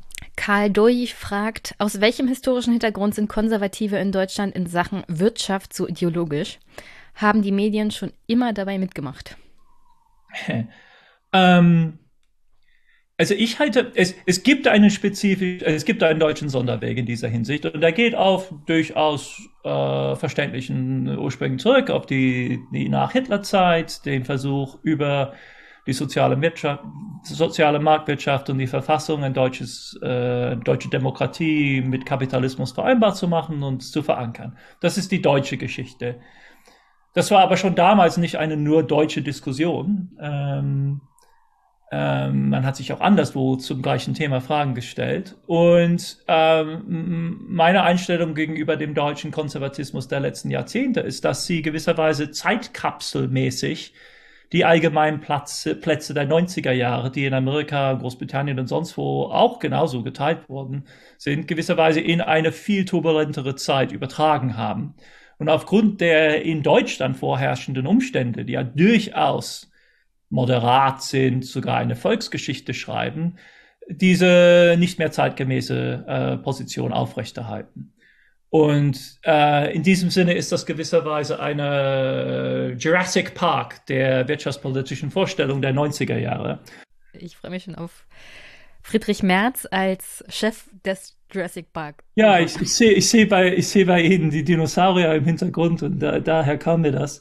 Ähm, genau, ah, ja. genau, genau. Und ähm, in diesem Sinne, dass sie damals. Ich nenne ihn einfach Friedrich. Ja, ich meine, you know, richtig zeitgemäß waren. Das waren ja tolle Ideen, die alle geteilt haben in den 90er Jahren. Hm. Aber eben, die, die dann sich der Geschichte nicht angepasst haben. Ja, mit den deutschen Medien sollte man, sollte man nicht verniedlichen. Ähm, äh, in meiner Jugend, äh, 70er, 80er Jahre wusste man, wo es lang geht auf, auf westdeutscher Seite und ähm, es ist nicht, es ist nicht, äh, nicht ohne weiteres erstaunlich, ähm, dass das FATS, äh, was weiß ich, und jetzt in, in äh, äh, gewiss, gewisser Weise eine konservative wirtschaftspolitische Meinung vertritt. Was, was mich eher erstaunt, ist, dass man das bei Kollegen auch in anderen Blättern sieht und dass der Grundton gewisserweise ähm, so konservativ ist. Und was wirklich faszinierend ist, ist die Verschränkung von grünen, progressiven Themen mit Konservatismus in, in Deutschland. Also mein, mein Liebling, Also mal für mich die, die, das Lieblingsbeispiel dafür ist die Nachhaltigkeit als Prinzip. Äh, übertragen aus der ökologischen Diskussion in die fiskalpolitische. Ähm, ja. Ja, ich habe, es, es gibt ja die Möglichkeit, in der Bundespressekonferenz einmal im Jahr in dieser öffentlichen Veranstaltung teilzunehmen. Und da habe ich das letzte Mal vor zwei Jahren, als es erlaubt war, als noch nicht Corona war, grüne Politiker gefragt, wie sie zur Schuldenbremse stehen. Und wenn ein grüner Politiker nicht sagt, wir müssen die Schuldenbremse aus dem Grundgesetz streichen, ist er für mich schon zu konservativ, als dass ich ihn irgendwie als progressiv bezeichnen könnte. Klar. Aber die wollen natürlich auch in Baden-Württemberg Stimmung gewinnen. Ja, ja. Sebastian. Tus, Fratscher und Truger sind ja medial sehr präsent und kommen bei den jungen Leuten ziemlich gut an. Von welchen Wirtschaftsexpertinnen würde er, also du, sich mehr Öffentlichkeitsarbeit wünschen? Mindestens ein weiblicher Vorschlag. Ähm, ja, ich muss sagen, dass ich, äh, I mean, ähm, Isabel Schnabel ganz, ganz hervorragend finde. Also ich bewundere sie fast rückhaltslos. Ich finde die Rolle, die sie gespielt hat in der Diskussion, ist einfach, ist einfach richtig, also richtig, richtig gut, richtig überlegt, intelligent, am richtigen Punkt ansetzend. Äh, ja, äh, formidabel. Ähm, für mich die andere große Inspiration, ähm, es kommt auch im Buch zum Ausdruck, ist Daniela Gabor. Äh, äh, Rumänien ursprünglich, in England lehrend, Ihr Herz äh, ist europäisch äh, und sie ist, ich meine, in keiner Weise eine Unbekannte, aber sie hat nicht das gleiche Profil wie die Namen, die Sie genannt haben im deutschen Raum. Unter, unter, unter Kennern der Szene natürlich, aber ähm, ja, sie ist wirklich eine brillante Analystin der Makrofinanz, äh, von Makrofinanzthemen, also der Übersp Überschneidungsbereich zwischen ähm, Geldpolitik und Fiskalpolitik des Staates und dem Funktionieren des Finanzen des Bankensystems. Man kann Daniela gut auf Twitter verfolgen. Eine ich stelle sie auf alle Fälle in die Show Notes. Absolut. Ich folge ihr schon auf Twitter. Das ist immer ja. sehr interessant, wenn sie irgendwas schreibt. Unter anderem zum Thema ich glaube, das erste Mal, als ich aufmerksam geworden bin auf äh, Frau Gabor, war, als sie zu den neuen Richtlinien der EZB und Inflation was geschrieben hat auf Twitter. Und zwar einen sehr langen Thread. Und sie ist einfach, sie ist, glaube ich, ursprünglich aus dem EDV-Bereich und sie hat einfach diesen wonky, techy Ansatz, ist ungeheuer brillant. Äh, und ähm, immer aus den Details herausarbeiten, äh, äh, also ja, wirklich eine enorme Bereicherung der öffentlichen Diskussion. Und man würde sich nur, also mehr Daniela ist immer gut, wäre meine. Sehr gut. Ferdi, Fukuyama hat 89 das Ende der Geschichte ausgerufen und wir haben das geglaubt. Fast gleichzeitig ist China angetreten, das Gegenteil zu beweisen. Stimmt er, also du, dem zu und wie würde er dessen, diesen Effekt analysieren? Ja, es ist ein wirklich wichtiges Thema. Ähm, kann nicht sagen, dass ich da abschluss, abschließend zu irgendwelchen Statements wirklich gekommen bin, aber ähm, ich habe selbst über diesen, über diese Überschneidung neulich äh, im, im Online-Magazin äh, Noema heißt das, glaube ich, einen langen Aufsatz gemacht über 89 und der Entwicklung in der Sowjetunion und ähm, ja, China. Den, den habe ich gelesen und im Vergleich, warum China nicht. Ja, genau. Es ist ein super interessantes Thema. Ähm, ich, ich mag, wie es auch in der Frage formuliert worden ist, in dem Sinne, dass, dass die Frage ja offen lässt. Ich, ich, ich denke, ich halte es für banal, gewisserweise diesen Ansatz, ja, Fukuyama hat sich geirrt. Das ist alles ganz falsch. Denn seine End-of-History-These ist ja, ist ja eine prinzipielle. Die Frage ist, ob, ob irgendwelche neuartigen Antworten auf die fundamentalen Probleme der Rechtsordnung, der Wirtschaftsordnung, der politischen Ordnung anstehen, an, an, an, denkbar sind. Und, und das ist tatsächlich einfach eine ungeklärte Frage. Was wir äh, äh, mit den Chinesen, mit dem chinesischen Regime haben, ist bestimmt ein Herausforderer, äh, der, der riesige Ausmaße hat, historische Legitimation, die viel tiefer ist als die westliche Zivilisation, äh, mit Riesenerfolg, beispiellosem Erfolg und mit Ambition. Also Sie reden, das Projekt für Sie ist das zweite Jahrhundert des chinesischen Kommunismus. Ähm, und die Frage ist einfach, wie das weitergeht. Mit uns und mit ihnen. Das wissen wir nicht. Und wir stehen tatsächlich in einem, meiner Meinung nach, offenen Situation. Man könnte dann daraus schließen, okay, in dieser fundamentalen Reise hat Fukuyama nicht recht, weil die Frage offen ist. Aber, ähm, und das würde er, glaube ich, auch bereitwillig konzidieren. Ähm, aber ich weiß nicht, ob ich wirklich von mir oder sagen könnte, dass ich nicht nach wie vor letztendlich von seiner Position überzeugt bin. Also ich, ich, ich denke nicht, dass ich persönlich für mich behaupten könnte, äh, dass ich, dass ich ihm nicht recht geben würde, dass ich eine rechtsstaatliche Ordnung mit parlamentarischer Demokratie und ähm, Meinungsfreiheit nicht letztendlich für die abschließende Antwort halte. Ich, ich, ich weiß, dass es andere sehr ernsthafte Menschen nicht, und das sind, ich meine damit die Chinesen nicht dieser Meinung sind, aber da kommen wirklich Identitätsfragen ins Spiel. Ich, ich bin eben nicht sie, sie sind nicht ich und ich kann mir nicht vorstellen, gewisserweise unter einem Regime ihrer Art zu leben. Aber ich meine, rückhaltslose Bewunderung gewisserweise für das, was das, was sie tun, auch Abscheu und Furcht vor dem, was sie tun und auch. Aber trotzdem Faszination. Ja, aber auch ein Unverständnis. Ich verstehe nicht, ja. warum sie tun, was sie tun in Xinjiang. Ich, ich, ich verstehe nicht, welcher Machtlogik sie dort folgen im Grunde. Ähm, aber was 2020 wirklich beweist, ist, dass wir Ignoranz uns einfach nicht leisten können. Hm. Vor allem müssen wir wissen, was dort geschieht. Und zwar tagtäglich. Wir müssen gewisserweise chinesische Nachrichten genauso ernst nehmen wie unsere eigenen. Denn das, was dort geschieht, schlägt uns auf uns, ob wir es wollen oder nicht, zurück.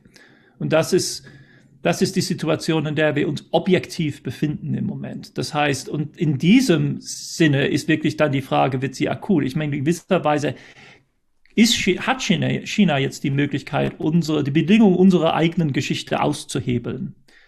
Und, und es gibt kein Feld, in dem das konkreter äh, der Fall ist und gewaltiger der Fall ist als Klimapolitik. Und das ist das, was mich zunehmend an der klimapolitischen Frage fasziniert. Ist nicht das, was wir tun können, um unser Klimaproblem zu lösen. Ich meine, es ist wichtig und das sollten wir tun, aber es ist ein Klacks im Vergleich zu dem, was China.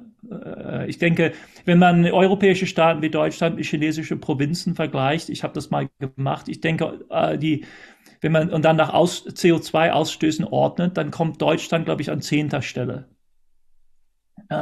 in, der, in der Reihenfolge von chinesischen Provinzen. Mal grob über den Daumen. Ich müsste mich zurückbesinnen auf diesen Aufsatz, wo ich das gemacht habe. Das heißt also, ihre Probleme sind viel größartiger und sie entscheiden im Grunde über unsere Zukunft. Wir können unseren Teil tun, sollten es unbedingt, aber wir sollten uns nicht einbilden, dass, da, dass wir dadurch historische Autonomie zurückgewinnen. Das tun wir nicht, sondern nach wie vor ist, wird der Ausgang dieser Krise von anderen Mächten entschieden als wir selbst. Und ich meine, das ist für Europa und für Deutschland insbesondere gewisserweise nicht das erste Mal, dass man das lernt. Das war im Kalten Krieg der Fall. Das ist das Ergebnis des Zweiten Weltkriegs, dass man in diesem Sinne diese Souveränität fundamental verloren hat. Aber das ist jetzt für, die, für den gesamten Westen das Bestimmende an unserer Situation ist, dass wir in dieser für die Menschheitszukunft entscheidende Frage nicht mehr das, nicht mehr das entscheidende Wort sprechen. Im guten oder im schlechten Sinne. Aber kein, keiner kann das ja mehr alleine. Das ist ja eine globale Welt, Aber eine globale Herausforderung. China hat zumindest das Veto. Wenn sie nicht tun, dann gibt es keine Antwort.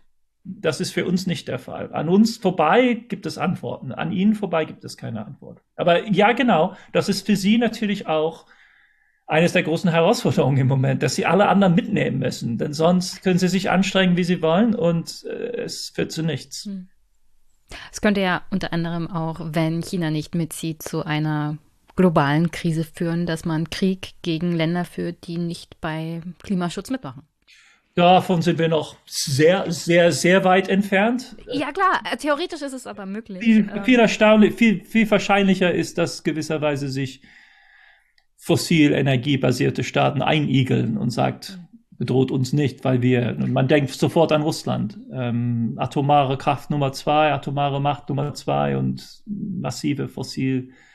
Das ist ja auch das, das Spiel, das Saudi-Arabien und all die anderen spielen. Sie müssen sich mit Nuklearwaffen ausrüsten, um gewisserweise diese fundamentale Souveränität aufrechterhalten zu können. Ähm,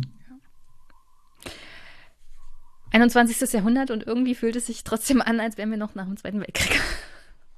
Äh, Vom Machtspielen her. Ja, ja, ja. Wo wir genau uns einordnen können historisch, ist, glaube ich, eines der Rätsel der Neuzeit. Ich weiß, ich, der, der Gegenwart. Ich weiß, ich weiß, nee, 45 scheint mir nicht das genau das Richtige. Es gibt kein, es gibt kein wirkliches Pendant zu unserer heutigen Situation. Ich meine, wir auch nicht. Wahrscheinlich. Äh, äh, du weißt ja, wie das also man bezeichnet halt das 19. Jahrhundert als das lange 19. Jahrhundert. Ja. Dann kommt das kurze 20. Jahrhundert ja. und ich weiß immer noch nicht, wo wir stecken. Wo stecken wir eigentlich ja. im 21. Jahrhundert? Und hoffentlich am Ende an einer positiven Stelle. Mhm. Da muss ich jetzt aber mal aus dem Buch vorlesen, weil das gibt mir nicht viel Hoffnung am Ende. Wenn unsere erste Reaktion auf das Jahr 2020 Ungläubigkeit war, so sollte unsere Par äh, Parole für die Zukunft lauten We ain't seen nothing yet. Was wir bisher erlebt haben, das war erst der Anfang. Klingt ein bisschen wie eine Drohung. Klingt aber auch ein bisschen ah, schwierig. Hm. Wird die Zukunft düster oder nicht? Und was können wir überhaupt noch tun? Also alleine jedenfalls ohne China nichts ja, hängt, ich meine, hängt sehr viel von unserer eigenen, unseren eigenen Aktionen ab. Ähm, ähm, aber es, sind, es ist ganz klar, dass es Dynamiken gibt, im, im sagen wir mal sehr abstrakt, einer steigernden Spannung, die, die tatsächlich, die, und man, man sagt, es ist ein Allgemeinplatz des, was weiß ich, weltpolitischen Diskurses oder wie man das nennen möchte. Aber die müssen wir tot ernst nehmen und das haben wir im letzten Jahr gesehen, wie ernst wir sie nehmen müssen. Wir befinden uns im Moment in einem quasi unerklärten Wirtschaftskrieg mit China. Wir haben es mit einer handfesten medizinischen Bedrohung der gesamten Menschheit zu tun gehabt. Wir haben eine Lebens-, also Finanzsystem bedrohende Krise des Finanzsystems im März 2020 erlebt und die amerikanische Demokratie wackelt. Das ist die Situation. Dann lassen wir uns mal überraschen, vielleicht geht alles gut aus. Ja, genau. Es kann ja alles gut gehen. Es kann ja alles gut gehen. Dann, ja, dann noch zwei. Das kann ja alles ja, gut Hoffnung stirbt zuletzt. Ja, ja. Was soll, ich, kann was ja soll man denn sagen? Also sich einigeln und, und sagen, oh, es wird alles schlimm. Nein, nein, nein. Aber ich meine, ja.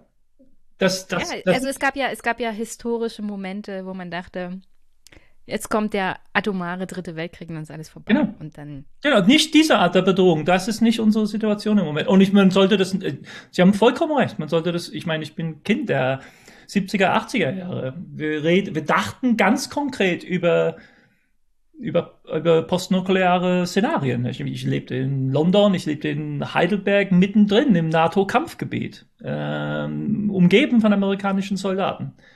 Und unsere, für und die Instruktionen für die Westdeutschen waren sitzen bleiben, überrollen lassen. Nee, nur nicht flüchtlich werden und dann irgendwie im Weg rumstehen. Ich meine, das, das war konkrete Situation, natürlich aller Europäer. Und das, nee, in dem sind wir entkommen. Das ist bestimmt ja, wahr. In dem Sinne sind wir sehr, sehr weit gekommen. Und das ist Absolut. doch schon mal eine hoffnungsvolle Botschaft. Ja, und viel reicher und Milliarden von Menschen sind viel reicher. Und wir leben länger und, und, und viel friedlicher. All das, all das ist bestimmt wahr. Und, und ich meine, daraus ergeben sich ja dann auch diese anderen, zum Teil daraus ergeben sich dann auch diese anderen Probleme, die wir haben. Klima ist ja, Klimakrise ist ja ein Ergebnis des Erfolges. Ja, das stimmt. Aber trotzdem, gibt auch Hoffnung, wir haben andere Krisen schon gemeistert und geschafft und vielleicht ein positiver Aspekt. Hast du ein Buch, was du empfehlen könntest?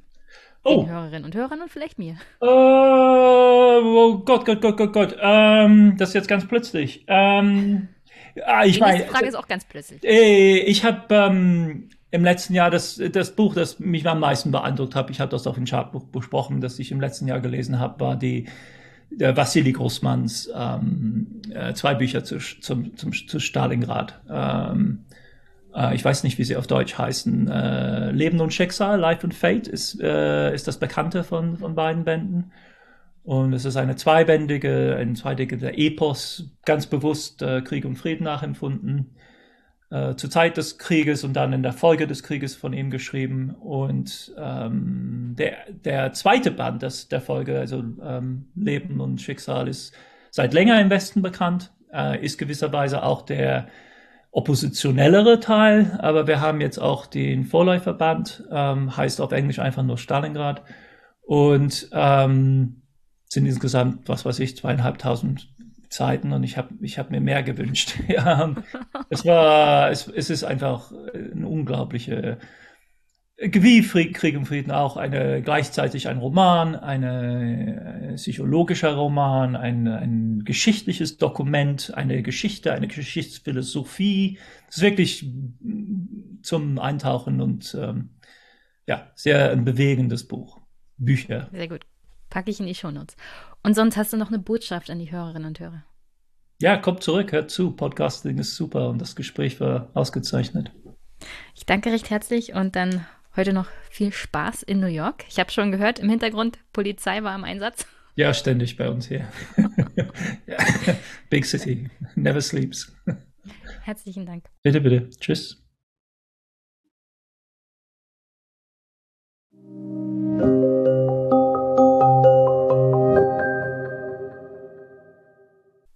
Zum Abschluss machen wir es ganz kurz. Wünsche ich euch natürlich wie immer eine wunder wunderschöne Woche. Wenn ihr Fragen habt für meinen nächsten Gast, der Albrecht von Lucke sein wird, mit dem ich einen Jahresabschluss-Podcast sozusagen aufnehme, dann immer her damit. Ihr könnt mir gerne per Twitter Fragen schicken, DM oder direkt antwittern, geht alles. Ich frage natürlich auch generell so rein. Am Montag stelle ich einen Tweet online mit Fragen, Möglichkeiten. Und E-Mails gehen natürlich auch. Alles super herzlich willkommen. Fragt, was ihr wollt, den Albrecht. Wir haben wieder uns sehr viel Zeit vorgenommen für die Folge, deswegen würde ich mich über Fragen freuen. Sonst mache ich mit Albrecht halt eine launige Jahresabschlussfolge. Und sonst hoffe ich natürlich, dass euch die heutige Folge gefallen hat.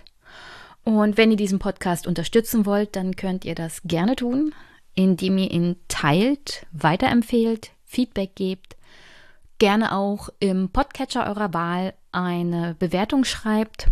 Wenn möglich positiv, würde ich mich sehr, sehr darüber freuen.